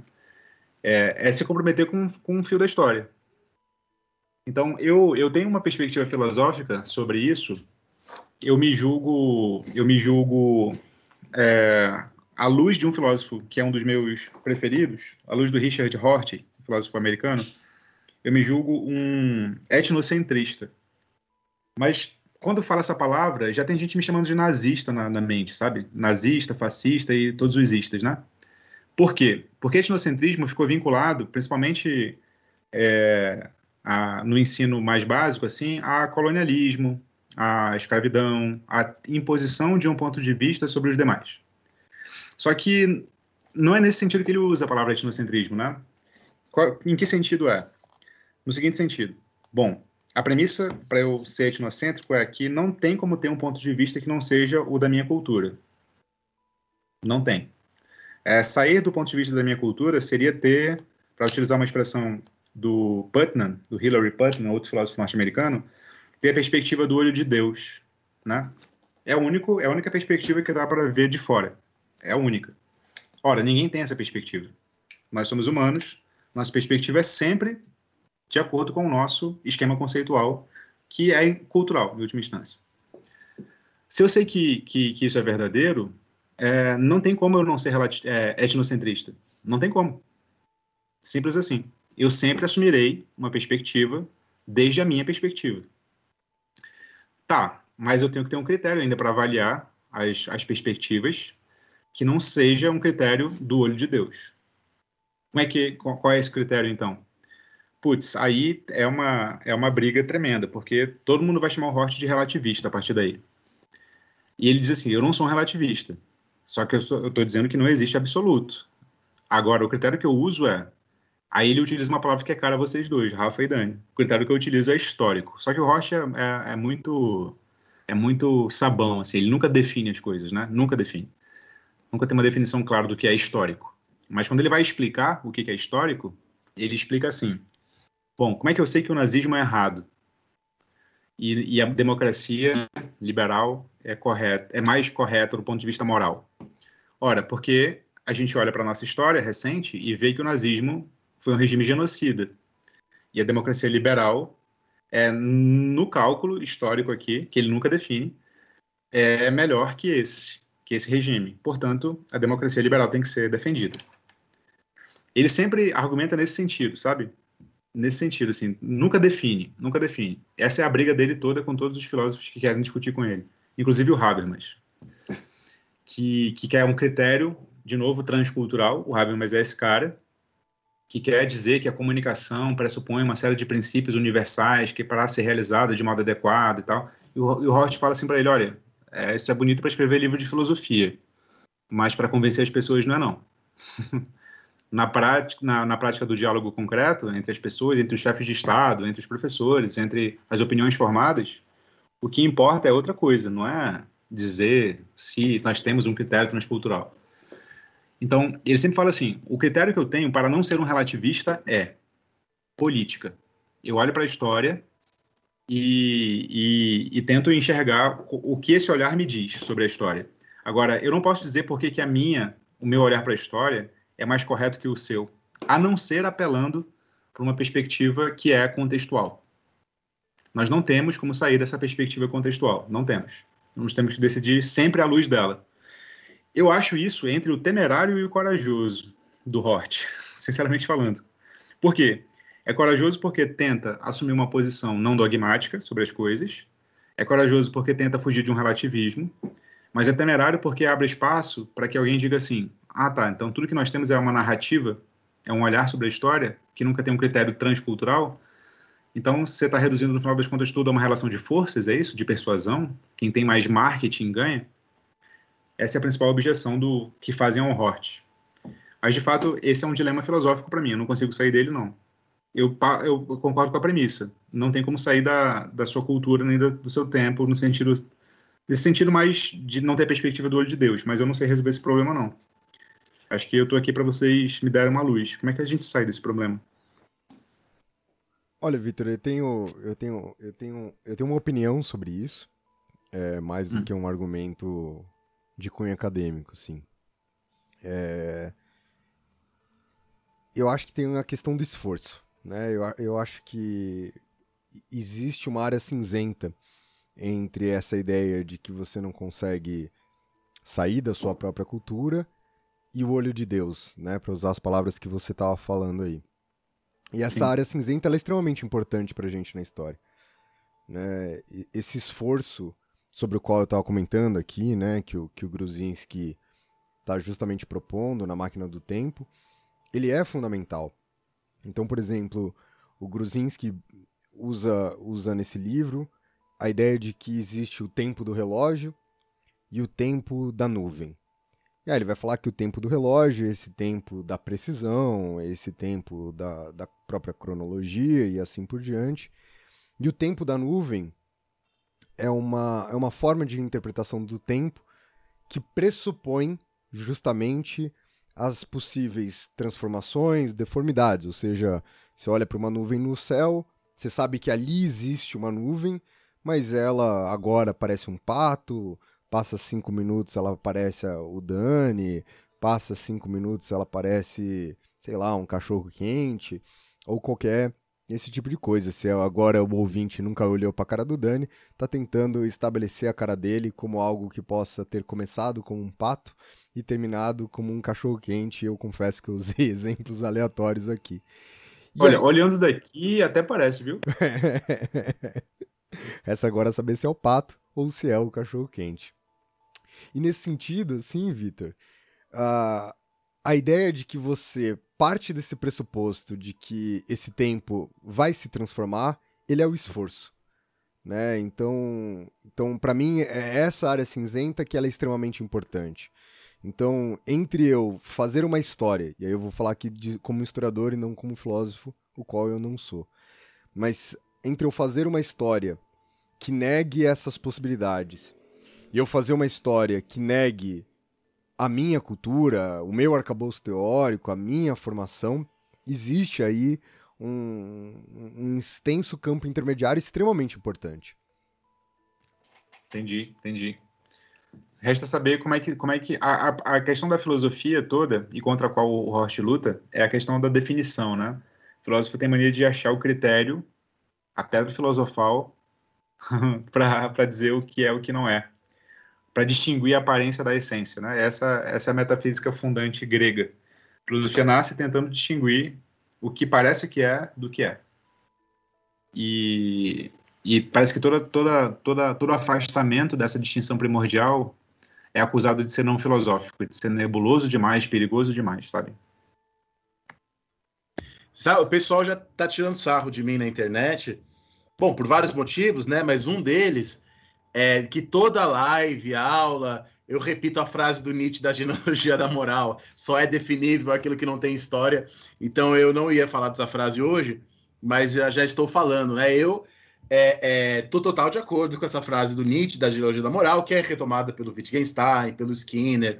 Enfim, a ideia é que justamente para os historiadores não existem definições transhistóricas. Existem, claro, questões do presente que nos levam para o passado, né? Então, assim, hoje mesmo eu estava escrevendo sobre a questão dos homens se vestirem de mulher na história, né?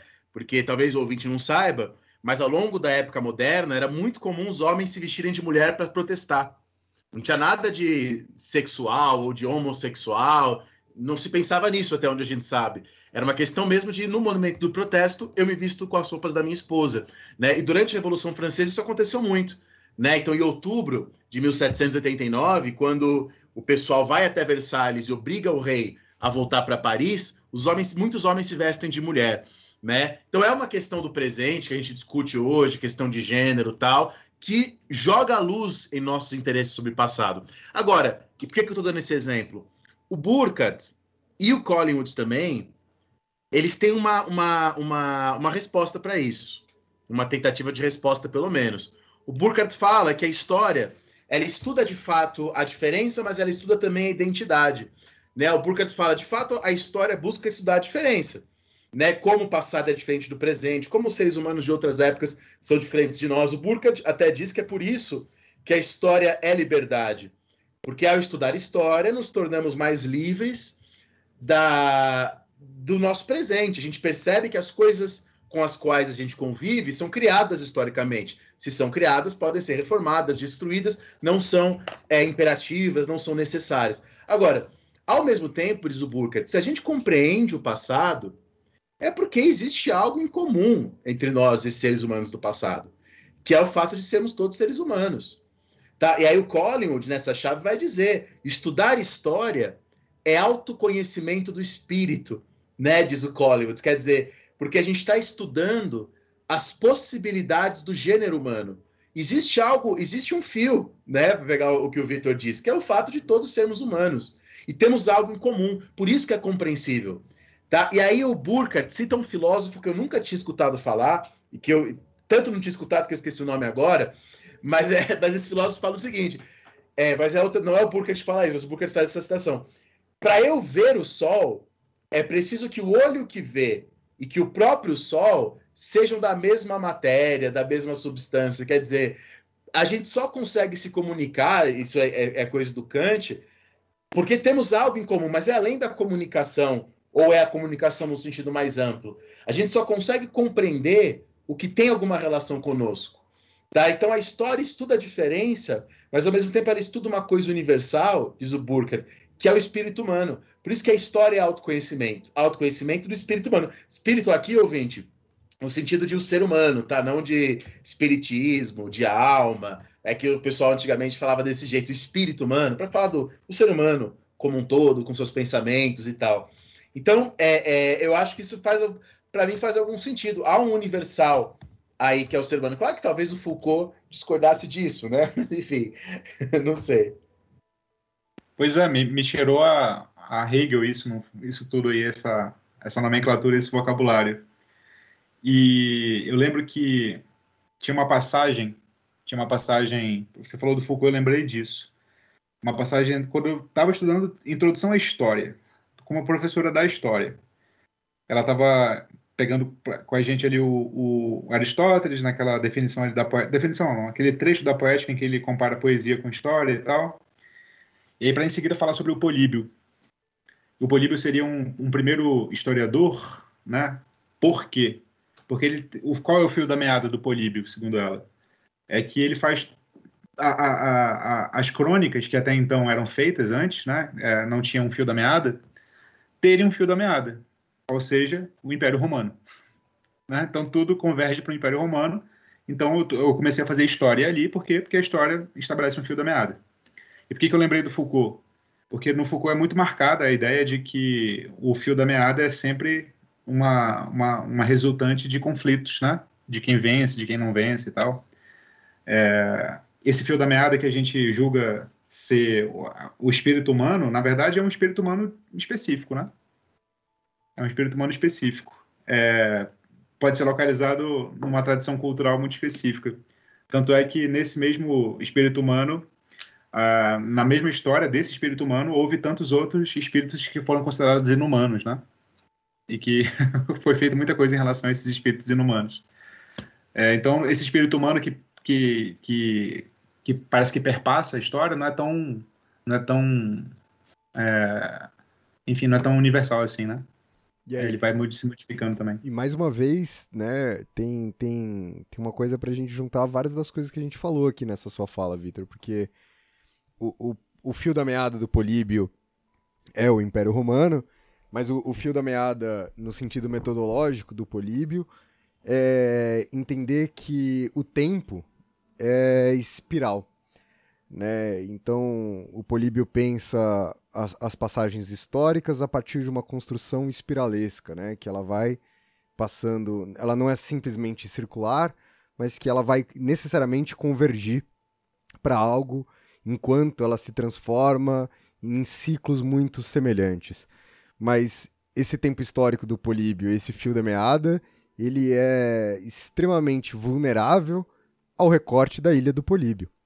Né? Se a gente aumentar essa ilha, isso provavelmente cai por terra, assim como eu estava aqui lembrando do, do Gruzinski quando ele vai pensar os ameríndios da Mesoamérica, que obviamente fogem a essa perspectiva é, concêntrica, espiralesca do, de como o, o Políbio pensa a, a história, de como ele pensa o próprio tempo.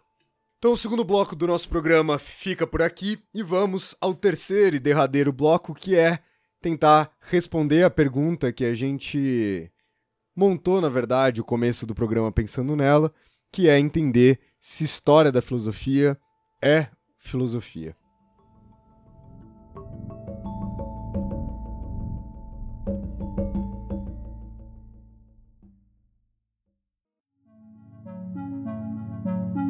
Eu acho que a, a, pergunta já foi respondida lá no início, mas a, mas a, a resposta vou trazer a resposta só para a gente trabalhar a partir dela. A gente chegou a uma conclusão, acho que, acho que não, não declarada com todas as letras, que filosofia da história, é, do modo como a gente se refere a ela na, na prática de sala de aula, ela, filosofia da história não, história da filosofia, perdão, já guarda em si mesma uma interpretação filosófica ali, né? Então o recorte que o Rafa falou, recorte de, de pegar os grandes pensadores, né, europeus, como se fizesse um sentido é, metafísico, ele já é um recorte filosófico, ele já, já tem uma ideia filosófica ali do que é filosofia, por exemplo, né? E a filosofia é aquela que surge, como eu falei no bloco anterior, fazendo a distinção entre o aparente e o real. E, portanto, eu vou recuperar os filósofos que falaram sobre essa distinção. E por isso que faz a briga que o Dani falou entre a briga que não existiu entre o Parmênides e o Heráclito, né? aí faz a, aí, aí lê-se o Platão como se ele fosse um grande sintetizador do Heráclito e do Parmênides no mundo das, das, das formas e no mundo sensível. Aí o Aristóteles como se fosse continuando essa, essa briga. Na verdade, ele restitui a, o estatuto do mundo sensível, dizendo que o mundo sensível é real e tudo parte dele. Enfim, a gente já tem uma leitura filosófica sobre essa história. Então, fazer história da filosofia é fazer filosofia de modo subreptício, eu diria. Ou seja, é fazer filosofia não declarada. E é uma filosofia um tanto quanto desonesta, se a gente parar para pensar, né? Ou seja, a gente aceita que aquilo é e, portanto, parte dali, sem fazer filosofia com a própria atividade do professor, que é, tá, vamos questionar os fundamentos disso primeiro, para poder a gente passar para os alunos. Filosofia da pior qualidade, eu diria. e converge um pouco com aquilo que a gente falou, né? Sobre toda a metodologia pressupor uma filosofia, né?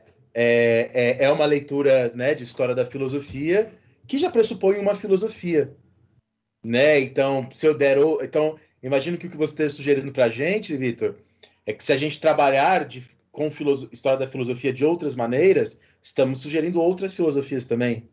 Sim, sim, é isso. O lance é, dá para trabalhar um recorte cronológico? Vamos começar com Parmênides e vamos terminar no Foucault? Vamos. O que, que a gente está pressupondo quando a, gente, quando a gente diz isso? Quando você faz essa pergunta, o que, que nós estamos pressupondo quando nós pegamos esse recorte? Começou a filosofia. Entende? Aí começou a filosofia. E aí o curso tome outras direções, talvez, né? Não, quem sabe agora a gente não, não começa no Parmênides coisa nenhuma. A gente começa a partir desse problema. Putz, qual é, qual é o pressuposto de eu, de eu escolher o Parmênides e não qualquer outro? Ah, o pressuposto é esse. O pressuposto é metafísico, é uma certa visão de realidade. Uma visão que pressupõe, por exemplo, que a realidade verdadeira, a essencial, é aquela que não muda. Esse é o pressuposto. E, e por que, que a gente privilegia esse problema e não qualquer outro? Começou a filosofia. E nota, eu não preciso, não preciso me localizar no tempo. Eu, eu já estou num plano que não é temporal, especificamente, né? E acho que seria um, seria um puta curso de filosofia. Vou até anotar aqui para ano que vem dar. Agora, Vitor, nesse eu vou, eu vou fazer uma pergunta aqui que talvez os ouvintes possam possam estar tá se fazendo. E a partir do momento que você que você decide pensar, né? Como é a, a proposta do seu vindouro curso que você acabou de, de, de estabelecer como, como premissa aí. A partir do momento que você decide fazer esse pensamento, e você falou assim, agora não me importa mais o, o tempo, né? Agora a gente está numa discussão atemporal. Você ainda está fazendo isso a partir da leitura dessas pessoas, né? Você ainda está fazendo isso dentro do seu próprio tempo de uma certa forma? Será que. que, que tô, tô aqui pensando como um ouvinte. Será que você não, não, não estaria voltando na discussão que a gente estava tendo no bloco anterior? De que você está justamente sendo é, etnocentrista dentro desse aspecto? Essa pergunta que você se faz: quando que a gente deve começar a história da filosofia? Essa pergunta, ela, ela também não é fruto daquilo que você daquilo que você é fruto, né, culturalmente falando? Eu acho que antes do Vitor falar, eu queria só fazer uma observação que tem a ver para complementar o que o Rafinha disse, que o ano passado eu fiz uma apresentação para os professores da filosofia, para a pós-graduação de metafísica aqui da UNB. E, e, eu sinto, quando os filósofos leem meus textos que são de história das ideias, um estranhamento por parte deles, né? Porque justamente para mim essas questões essenciais não são mais importantes. A questão que o filósofo está colocando, é, aquilo fica de alguma maneira colocado tão temporalizado e pensado no tempo. Mais especificamente, essa minha apresentação foi sobre o Walking Stewart, né, que foi um filósofo inglês que era vegetariano. E aí no meu trabalho, o que, que eu fiz? Eu fiquei tentando de alguma maneira reconstituir ali a partir das fontes o Walking Stewart. Então peguei o obituário dele, peguei é, coisas que outras pessoas escreveram sobre ele, peguei os dicionários da época, para tentar compreender justamente o que, que ele quis dizer na época que ele estava querendo dizer, ou melhor dizendo, o que ele queria fazer com as palavras dele. Então, por, por exemplo, uma parte grande lá daquele meu artigo, que vai sair, inclusive, foi aceito na revista da, da Federal de Minas, depois eu indico lá no, no História Pirata, era compreender o que para ele significava excentricidade. Então, a, a, e o que para ele significava direitos dos animais, isso no século XVIII. Para mim, compreendendo o que ele queria dizer com aquilo, eu estava feliz. Mas eu sinto que quando as pessoas da filosofia leem, elas sentem um estranhamento, né? Porque para mim, se eu cheguei nesse ponto de tentar compreender um pouco do que aquelas palavras significavam naquela época, eu já estou contente. E, e, eu sinto que para o filósofo é diferente, né? A maneira de abordar as coisas. Talvez esteja aí um pouco a resposta da pergunta do Rafinha. É, eu, eu não sei se é, se é, diferente, mas eu entendo que o, Rafinha, o Rafa tá, tá dizendo que é assim. É, eu acho que há quantos anos? A gente tá, eu sempre me perco no, no ano que a gente está, 2022. Eu acho que é 70 anos. Tá, a gente está em 2021. um filósofo. Caraca, é verdade. e, e, eu diria que um, um filósofo, o típico filósofo da USP, estaria pensando exatamente como você, Dani, pensa agora. Que é, eu me contento em saber o que o filósofo pensou. Pronto, acabou. Eu fiz filosofia. E tem um debate é, que, que, que, foi, que foi iniciado ali pelo Oswaldo Porchat, que lá na USP, inclusive, fazendo uma crítica à, à própria USP nesse sentido. Tudo bem, nós formamos, desde que a USP foi fundada, um, uma série de, de bons historiadores da filosofia. Tá na hora da gente começar a dar opinião, né? O que, que vocês acham? Em tese era isso que ele estava defendendo. O que vocês acham se a gente começar a dizer o que a gente pensa agora? Seria tão legal? Então, é, eu tô, eu tô fazendo uma auto-reflexão aqui a partir do, do Rafa. O Rafa fez a provocação, cringe. É, Rafa, vou te ensinar, cara. Não fala mais. É, qual foi a palavra que você usou? Provocação é tão. Cafona. Cafona, cafona, cafona é cringe agora. Entendeu? Tá, tá. Falar cafona é, é, é cafona. Entendi, entendi. Eu anotei já. então, eu diria que sim, eu acho que eu estou sendo inocente pro total, é, Rafa, quando eu digo que a filosofia é assim, eu estou sendo fruto do meu tempo mesmo, assim. Eu, tô, eu já estou me localizando nesse debate pós-Oswaldo Porchat, que, que reivindica de nós uma, um posicionamento, sabe? Então, sim, total, total. Há, há 70 anos eu, eu nem consideraria isso uma questão. É fruto do, desse desenvolvimento. É, eu lembro muito desse debate lá, né? A, a, a brincadeira que o pessoal fazia é que a faculdade criava ótimos comentadores, né? Que é, que, é uma, que é uma coisa clássica da filosofia. Então, você lê vários comentadores, depois você lê a obra original, depois você lê vários outros comentadores. E aí, uma das coisas que eu via muito lá na faculdade era, era isso, sim. De que você lê muitos comentadores, mas que você não lia comentadores sobre ideias que tinham sido produzidas ali na faculdade, né? Exato, isso é um, é um outro defeito nosso, daqui do Brasil. Quer dizer, não sei nosso, porque eu não estou na academia. Mas eu escutava dizer que era, quando estava. Que é, tem uma produção acadêmica bem, bem boa, assim, os, os caras produzem muito, até por essa demanda da, de você ser relevante, né, Dani? Você que está é, na universidade, é, tem essa demanda para professores universitários, né? Publicar em revistas e tal, para se manter ali num determinado patamar de relevância acadêmica. E também para manter o próprio emprego, né? Para conseguir progressão de carreira. Às vezes é só isso. Às vezes, Às vezes é só isso, né? Com a relevância então, acadêmica. Para se manter na pós-graduação, se manter orientando gente e ter a progressão lá a cada dois anos. a gente precisa de pontos para progredir. Total. Mas nessa obrigação sai coisa boa pra caramba. Só que na filosofia a galera não lê, assim, não se lê, sabe? Isso é, eu acho incrível isso. E, não sei, cara, não sei, não sei o que acontece, mas o pessoal não se lê. Não se lê. Poderia muito bem. Eu ouvia falar, me respondam vocês, que na história é muito mais comum vocês se lerem e se citarem, né? Isso é comum, né? Eu tô, tô achando até estranho o que você está me dizendo agora, né? Das pessoas não se lerem. A gente, sim, a gente não. A gente não pode fazer um artigo, por exemplo, se eu faço um artigo sobre X e as pessoas escreveram sobre esse X nos últimos cinco anos, eu tenho que citá-las ou conhecê-las, pelo menos. Senão o artigo nem é aprovado, né? Sim. Eu digo assim, tem um, o, o time de professores está lá. Tem 12 professores, sei lá, 15, 20. E eles não conhecem o trabalho um do outro, velho. Um cara publica um livro, o cara publica um artigo, o cara faz um colóquio e eles não se frequentam, não se comentam. Isso é, é um tiro no pé, né? É um tiro no pé verdadeiro, assim. Tem uma puta estrutura para produzir conhecimento e os próprios produtores não se comunicam entre si.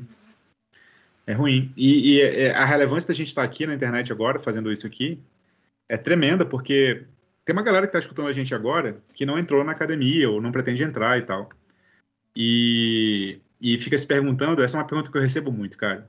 E fala o nome aí de um filósofo brasileiro. Não conheço um filósofo brasileiro. E tem vários, né? Eu costumo sempre dar uma resposta parecida, que é assim, ó, é, filósofo não é só o, o topo da montanha, né? Como vocês falaram até um tempo atrás filósofo não é só o topo da montanha. Tem, tem muita, muito conhecimento sendo produzido relevante aqui que não chega a vocês, mas tem pra caramba, assim, tem pra caramba. E o trabalho que vocês fazem aqui é um pouco disso com a história, né? Trazer os historiadores que estão produzindo conhecimento e tal para divulgar. Devia ter um podcast assim de filosofia também. Não sei se a galera da filosofia querer vir. Talvez sim, não sei. Anota aí, Vitor. Já põe, põe, logo embaixo de, do, é. do curso. já. Depois de eu fazer o curso que eu falei que eu ia fazer. montar um podcast. Né, a propósito, eu tô nesse momento lendo, peguei para ler pela primeira vez um filósofo brasileiro, até no sentido mais tradicional, que é o Bento Prado Júnior, né? Não tinha lido ainda o Bento Prado Júnior e tô achando fantástico, né? Tô achando sensacional, né? Tem, tem um capítulo dele sobre Wittgenstein. Eu peguei porque eu quero usar é, análise que ele faz do Goya, né? Quero usar no meu curso da, da história, inclusive. Mas, enfim, para dizer que existem vários. Inclusive, lá, a gente tá, tá, tem um grupo né, em comum que eu tô lá com o Vitor, de filósofos da internet, de pessoal que tem canal, podcast, um grupo com uma galera super legal. E até o momento a gente chegou a fazer uma listona lá, né, de filósofos brasileiros, e justamente é, é, só no sentido tradicional, mas a gente pode sair desse sentido mais fechadinho de filósofo, né?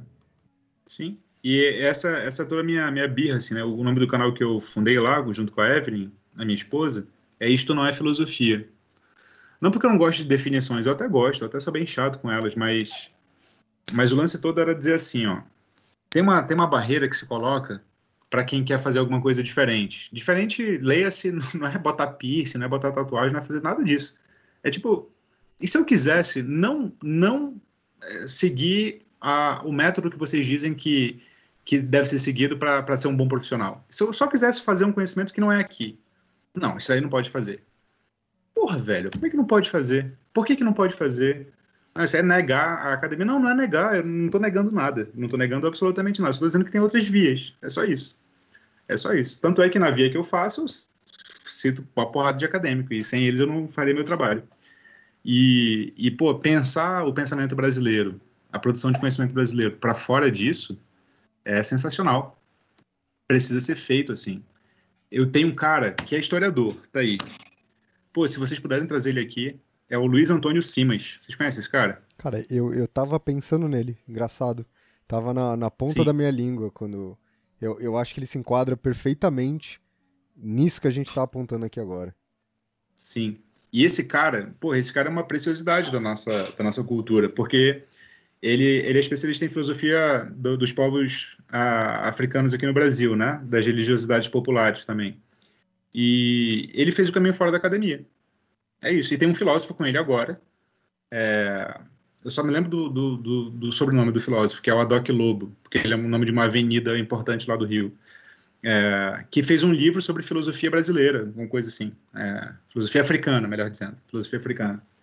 E é um livro de um acadêmico tentando procurar um não acadêmico para produzir conhecimento. E é isso.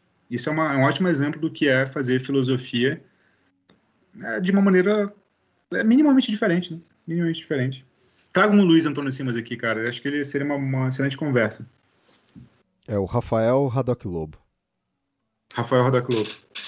E é um contador de história exímio, assim. Você escuta ele falar, ele fala, fala, fala, fala, você não cansa. Ele sabe cada detalhe da, das histórias, assim. Ele, além de historiador, é contador de história. Então, excelente. Para um podcast, Victor, então. Mas nisso que você está falando, e aí, de novo, eu vou fazer papel de ouvinte aqui, porque eu, eu acho que eu sei qual vai ser a resposta que você vai me dar. Mas dentro, dessa, dentro desse cenário, né, que eu acho que a gente está tentando responder essas perguntas, e você trouxe essa coisa do de, de um combate, né, a, a, a, essa coisa de ficar taxando, ah, isso aí não é filosofia, né, que dá nome para o seu canal e assim por diante. E, e, aí, nesse sentido, por exemplo, o que, que diferiria essa produção filosófica fora da academia, daquela galera vibes, sabe aquela galera vibes? Falar vibes também é, é cringe, mas, mas, mas eu acho que vocês estão me entendendo o que eu tô falando, né? Mas sabe aquela galera vibes que, putz, senta no boteco e acha que qualquer conversa é filosofia. E aí qual seria essa diferença, então? Uma boa pergunta essa, é uma excelente pergunta. E é uma das perguntas centrais também que eu tenho que responder o tempo inteiro para mim mesmo, sabe? Não para as pessoas porque isso foi uma das coisas que me motivou a fazer a faculdade de filosofia e não só gostar de filosofia por fora. E na faculdade, no, nos primeiros períodos, sempre tem a galera que, que é mais good vibes mesmo, né? eu não sei a tradução é, contemporânea para essa expressão, que eu acho maravilhosa, e, e acha que fazer filosofia é. É jovem místico agora. É o quê? tem a expressão jovem místico. Eu acho que é essa que a geração Z usa. Ah, é? o jovem místico é, é o jovem místico. que acha que fazer filosofia é fumar maconha e, e ficar falando sobre conceitos gerais, né? Nada contra fumar maconha, só acho que não combina com, com fazer filosofia no momento em que você faz. No momento em que você faz. É só isso. Você pode fumar antes e depois. Mas no momento, o risco que você corre é ter uma, uma, um descolamento do seu discurso, de modo que você não sabe mais se o que você está falando faz sentido ou não faz. E é muito comum que alguém sob efeito de, de álcool também, pode ser, álcool também faz o mesmo efeito, é, fale assim, caramba, o que eu falei tá, é muito foda, é muito inteligente. Mas não, só não. Né? Você só perdeu sua capacidade de avaliar o seu discurso. Então, essa capacidade de avaliar o próprio discurso, de encadear razões, ele vem muito ao encontro do que eu considero que é filosofia, tem uma vertente, assim, inegociavelmente argumentativa, e eu sei que muita gente vai discordar de mim, é, meus colegas filósofos, inclusive, é, tentar reduzir a filosofia à argumentação para alguma, algumas concepções é um pecado. Mas para mim é inegociável, porque sabe aquela história? quando você vai dizer, não, filosofia não é argumentação. Tá, então, por quê? A pessoa vai ter que argumentar, sacou? É isso, velho. A, a argumentação é inegociável. E sendo inegociável, você tem que saber é, encadear premissas, conclusões, validade, invalidade, entende? É, é isso que diferencia o jovem místico de uma concepção filosófica qualquer outra. Você encadeia bem os seus raciocínios e, e, e por bom encadeamento, eu estou sendo etnocêntrico, claro, nesse sentido de ter uma concepção de lógica que eu tô, da qual eu estou partindo. Mas eu acho que, por que, que eu tenho que partir dela? Porque ela que garante a conversa. Ela que garante a conversa. Se a gente não partir dela, cada um fala o que quiser. É isso. Cada um fala o que quiser. Etnocêntrica? Pode chamar, mas enquanto a gente mantê-la, a gente mantém a conversa. E eu acho que a, a, conversa é alguma coisa da qual ninguém quer abrir mão. Senão todo mundo vai falar o que quiser, né? É, eu, eu, eu imaginei que seria exatamente esse caminho. Eu acho que que eu vou pegar aqui a universidade como parâmetro, mas eu reconheço que a universidade não é o único parâmetro. Talvez seja o mais fácil, né? Não no sentido de que ele não vai ser trabalhoso, mas fácil porque os outros caminhos são ainda mais complexos. Mas eu tenho a sensação, Vitor e Dani, quero saber de você agora, mas que para você conseguir trabalhar para fora da academia, você precisa pelo menos dominar o diálogo e as formas de comunicação da academia, nem que seja para atravessar eles né? Mas não existe a possibilidade de você produzir, e aí provavelmente eu estou sendo etnocêntrico aqui agora, mas se você pelo menos não tiver conhecimento desses caminhos, desse diálogo.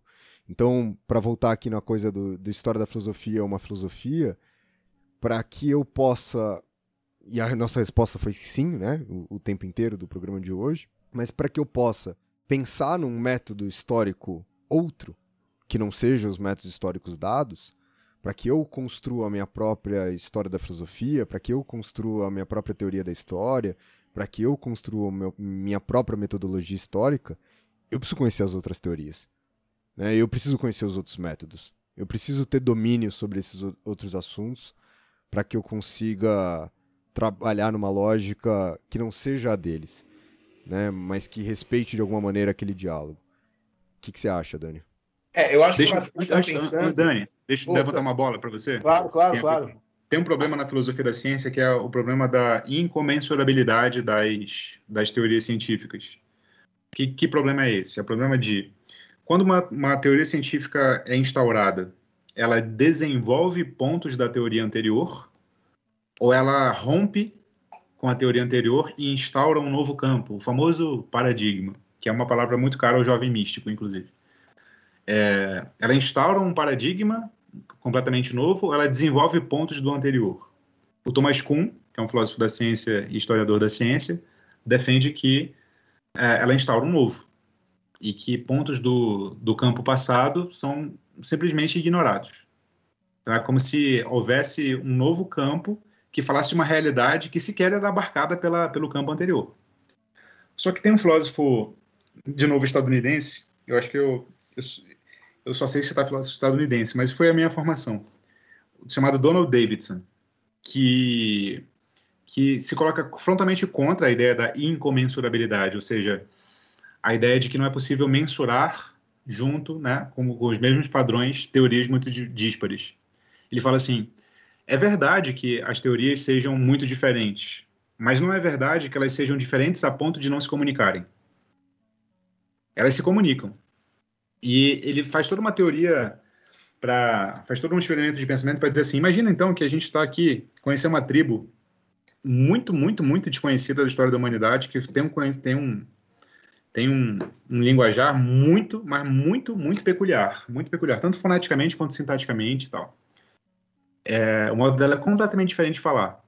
É, a gente ainda assim seria capaz de entendê-la, é claro, a gente não, não entenderia a, o seu linguajar, a sua linguagem, numa correspondência um a um, né? Do tipo, essa palavra significa exatamente essa outra palavra. A gente provavelmente teria uma certa né, dificuldade, mas isso não significa que nós não nos entenderíamos, que não haveria comunicação e, portanto, é, alguma coisa comum entre, entre, entre nós. Então, isso, isso leva a crer que dá para ter esse comum, ainda que esse comum não seja exatamente alguma coisa é, definida, assim. Então, Tem... é possível ter esse comum. Tem, Se eu queria tem, levantar essa vou, bola, vou, Dani, vou, vou, levantar mais uma então, Dani. Tem inclusive um filme que. Não, é, Tô todo bolado. De bola, cheio de bola pra cortar. é, tem inclusive um filme, né? Um filme, eu, eu acho que é um filme recente, mas eu também posso estar perdido no tempo. Mas que trata de vários desses assuntos. Não sei se ele trata muito bem, porque faz tempo que eu vi o filme, mas que é aquele A Chegada. Não sei se vocês chegaram a ver esse filme mas que é uma Gosto chega uma nave uma nave extraterrestre e é justamente um, um diálogo de comunicação que está sendo imposto ali de entender uma nova forma de linguagem justamente como o Victor estava falando e há por detrás daquilo uma teoria do tempo né há por detrás ali no não sei se eu dei um spoiler do filme aqui agora mas há uma metodologia da história sendo pensada em como o tempo é abordado por essa população extraterrestre aí, por essa população alienígena que chega na Terra. Você viu esse filme, Dani? Não vi. Esse filme é muito bom, Dani. É muito bom. De verdade, é muito bom. É muito bom. Tem que ver. Dá um episódio só dele, sabia? Tá aí, cara. Eu, eu, nem tinha associado. Acho que vocês teriam muito mais a dizer sobre ele do que eu, assim, em termos de teoria do tempo. Muito bom. A Chegada, filme de 2016. Isso, tem Netflix. Melhor de. Verei. É, voltando às nossas, nossas discussões aqui, né?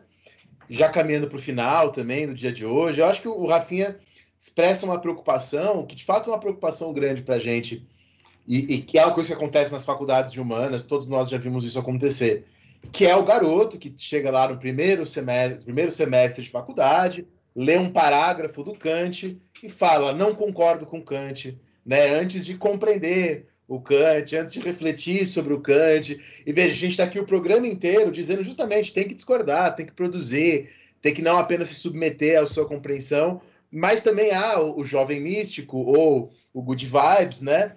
Que, que acha que é muito fácil rebater né, os filósofos todos, os historiadores todos. Na verdade é fácil porque ele compreendeu de uma maneira muito rasa tudo e ele vai e ele está, para usar um termo que o Vitor já usou hoje, rebatendo o espantalho, né, que ele próprio criou. E isso é um perigo, né? Por isso que o Rafinha fala, para você criticar alguma coisa, você tem que minimamente conhecer, né? O Rousseau no discurso sobre a desigualdade usa o vocabulário iluminista para tentar implodir muitos dos conceitos ali típicos da época iluminista, né? Mas para isso ele domina muito bem a retórica iluminista, né? Que foi algo estudado. A retórica do Rousseau é um livro do Bento Prado Júnior que a gente citou aqui hoje, né?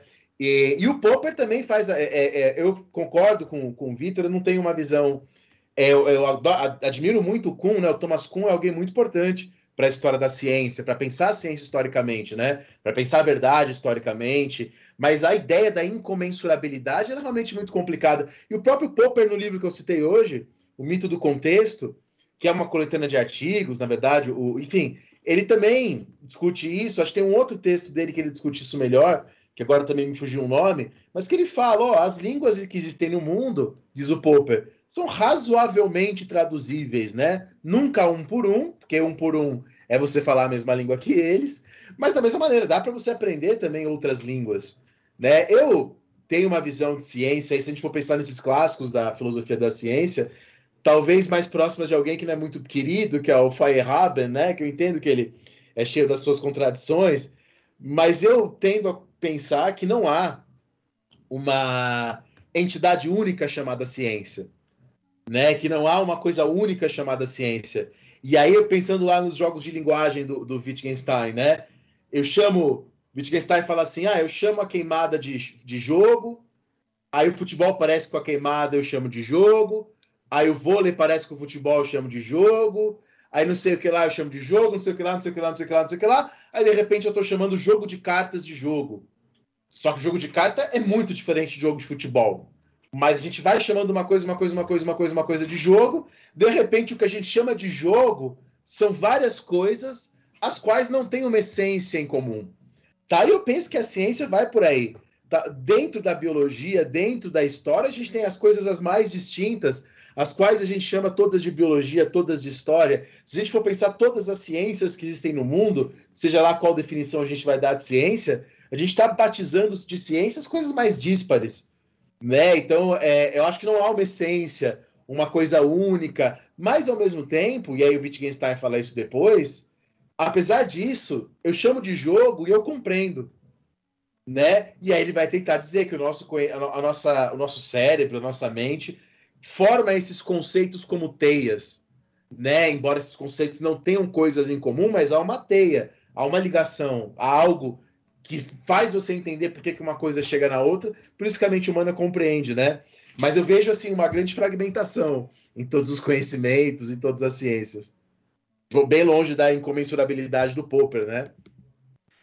Para tentar responder também o que o, que o Rafael colocou, eu também eu tendo concordar com o Rafael assim para sair da, da academia você tem que você tem que dominar a linguagem comum eu acho eu acho mesmo porque eu sou muito preocupado com as consequências do que é não dominar a linguagem comum então eu tenho uma, eu tenho uma veia pragmatista muito muito grande em mim assim que é, eu vou muito pelas consequências da, da de assumir certas certas premissas sabe então se eu assumo a premissa de que eu tenho que derrubar a academia eu tenho que colocar alguma coisa no lugar e tem uma, uma frase do Chatterton que é assim: eu. eu o meu problema com os ateus é que não é que eles não acreditam em Deus, é que eles acreditam em qualquer coisa. E é um pouco isso mesmo, né? Porque é, eu sou ateu, tá? Eu estou falando desde a perspectiva de um ateu, mas tentando é, entender essa frase.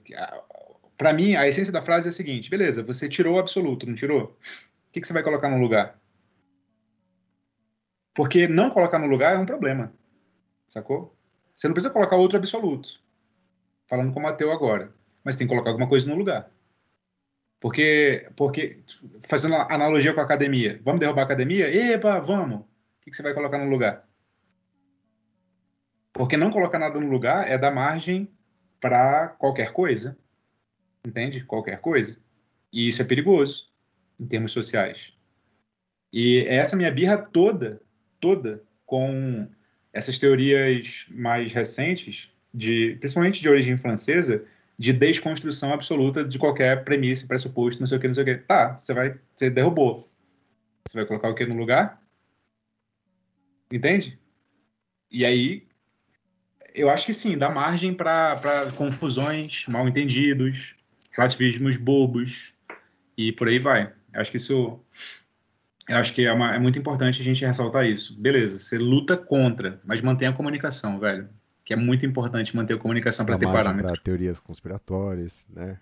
Para a gente voltar exatamente Exato. Na, na discussão que a gente estava tendo antes do programa começar. De fato, quando. É, a, até mesmo como uma questão política, é, os movimentos destrutivos eles sofrem desse problema, né? Se você pode ter êxito na destruição, mas alguém vai construir alguma coisa, né? Eu vou além do que o Victor está falando. Não é nem o que você vai construir, o que você vai deixar de construir. A partir do momento que você faz parte de um processo destrutivo, será construído. E esse é um fato. Alguma coisa vai se erguer no lugar. E aí a questão é se você vai fazer parte dessa construção ou não como eu prefiro fazer parte das construções, meus projetos de destruição eles vêm sempre acompanhados de projetos construtivos, justamente para que eu pelo menos possa de alguma forma reclamar ali, né, da obra que vai ser feita no lugar.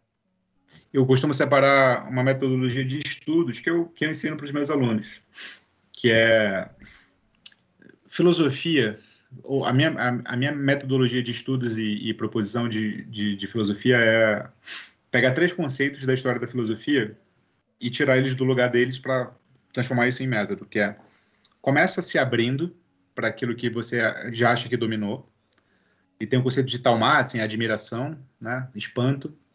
Se você entrar para entender alguma coisa achando que você já dominou ela, você não vai entender ela nunca na vida. E, e esse conceito da, do Tamatsu é um pouco isso: é se abrir para o novo e tentar enxergar aquilo que, que, por mais que você sempre tenha visto, você tem que partir da premissa que pode ter alguma coisa que te escapou. Primeira, primeira porta de entrada.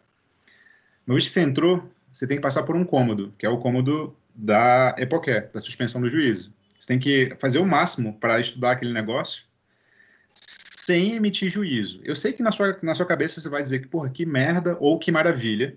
Eu sei, isso é inevitável, é, é inescapável, a gente pensa essas coisas. Mas você tem que pensar isso de modo consciente. Ih, caramba, tô pensando aqui que isso aqui faz sentido, mas será que faz sentido mesmo? Ou, putz, putz tô, já tô lendo esse autor, que merda de autor, velho. Porra, né? É de direita se for de esquerda. Ou é de esquerda se for de direita.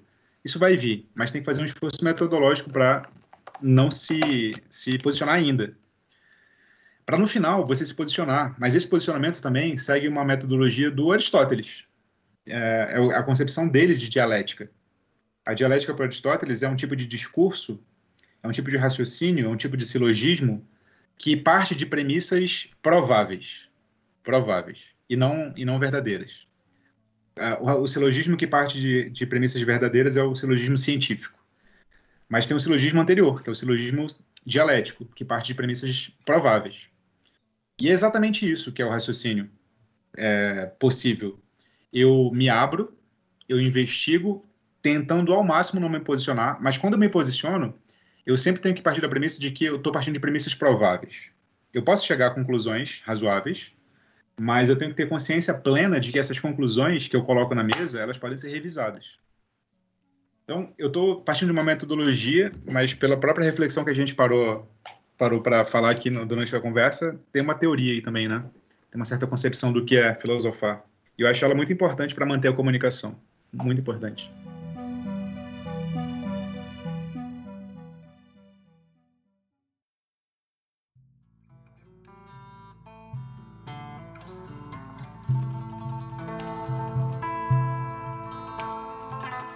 É isso, gente. Nossa conversa de hoje vai ficando por aqui. Vitor, queria agradecer demais a sua participação aqui no nosso programa de hoje.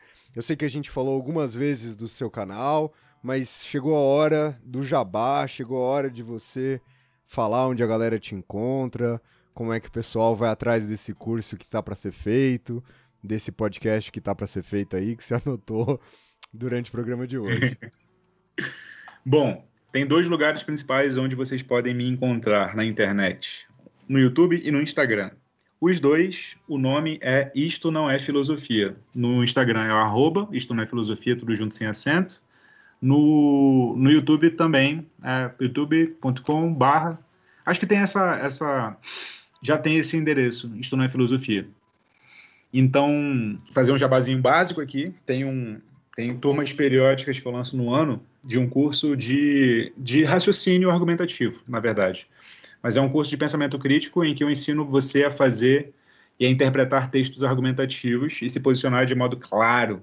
É o curso chamado Pensando Bem. Tem a ver com a minha trajetória acadêmica, que eu também fui professor de redação durante muito tempo para o ensino básico. Então, eu pego exatamente o que eu acabei de falar no, no finalzinho do bloco anterior, essa metodologia aí, e ensino para os alunos. Então é isso o jabá. Bom, para você fazer parte da turma, me segue e acompanha as informações que serão passadas. É isso, Vitor. Mais uma vez, muito obrigado pela sua participação. Valeu por você que escutou o programa até aqui. Não esqueçam de seguir a gente lá no nosso Instagram, no arroba História Pirata.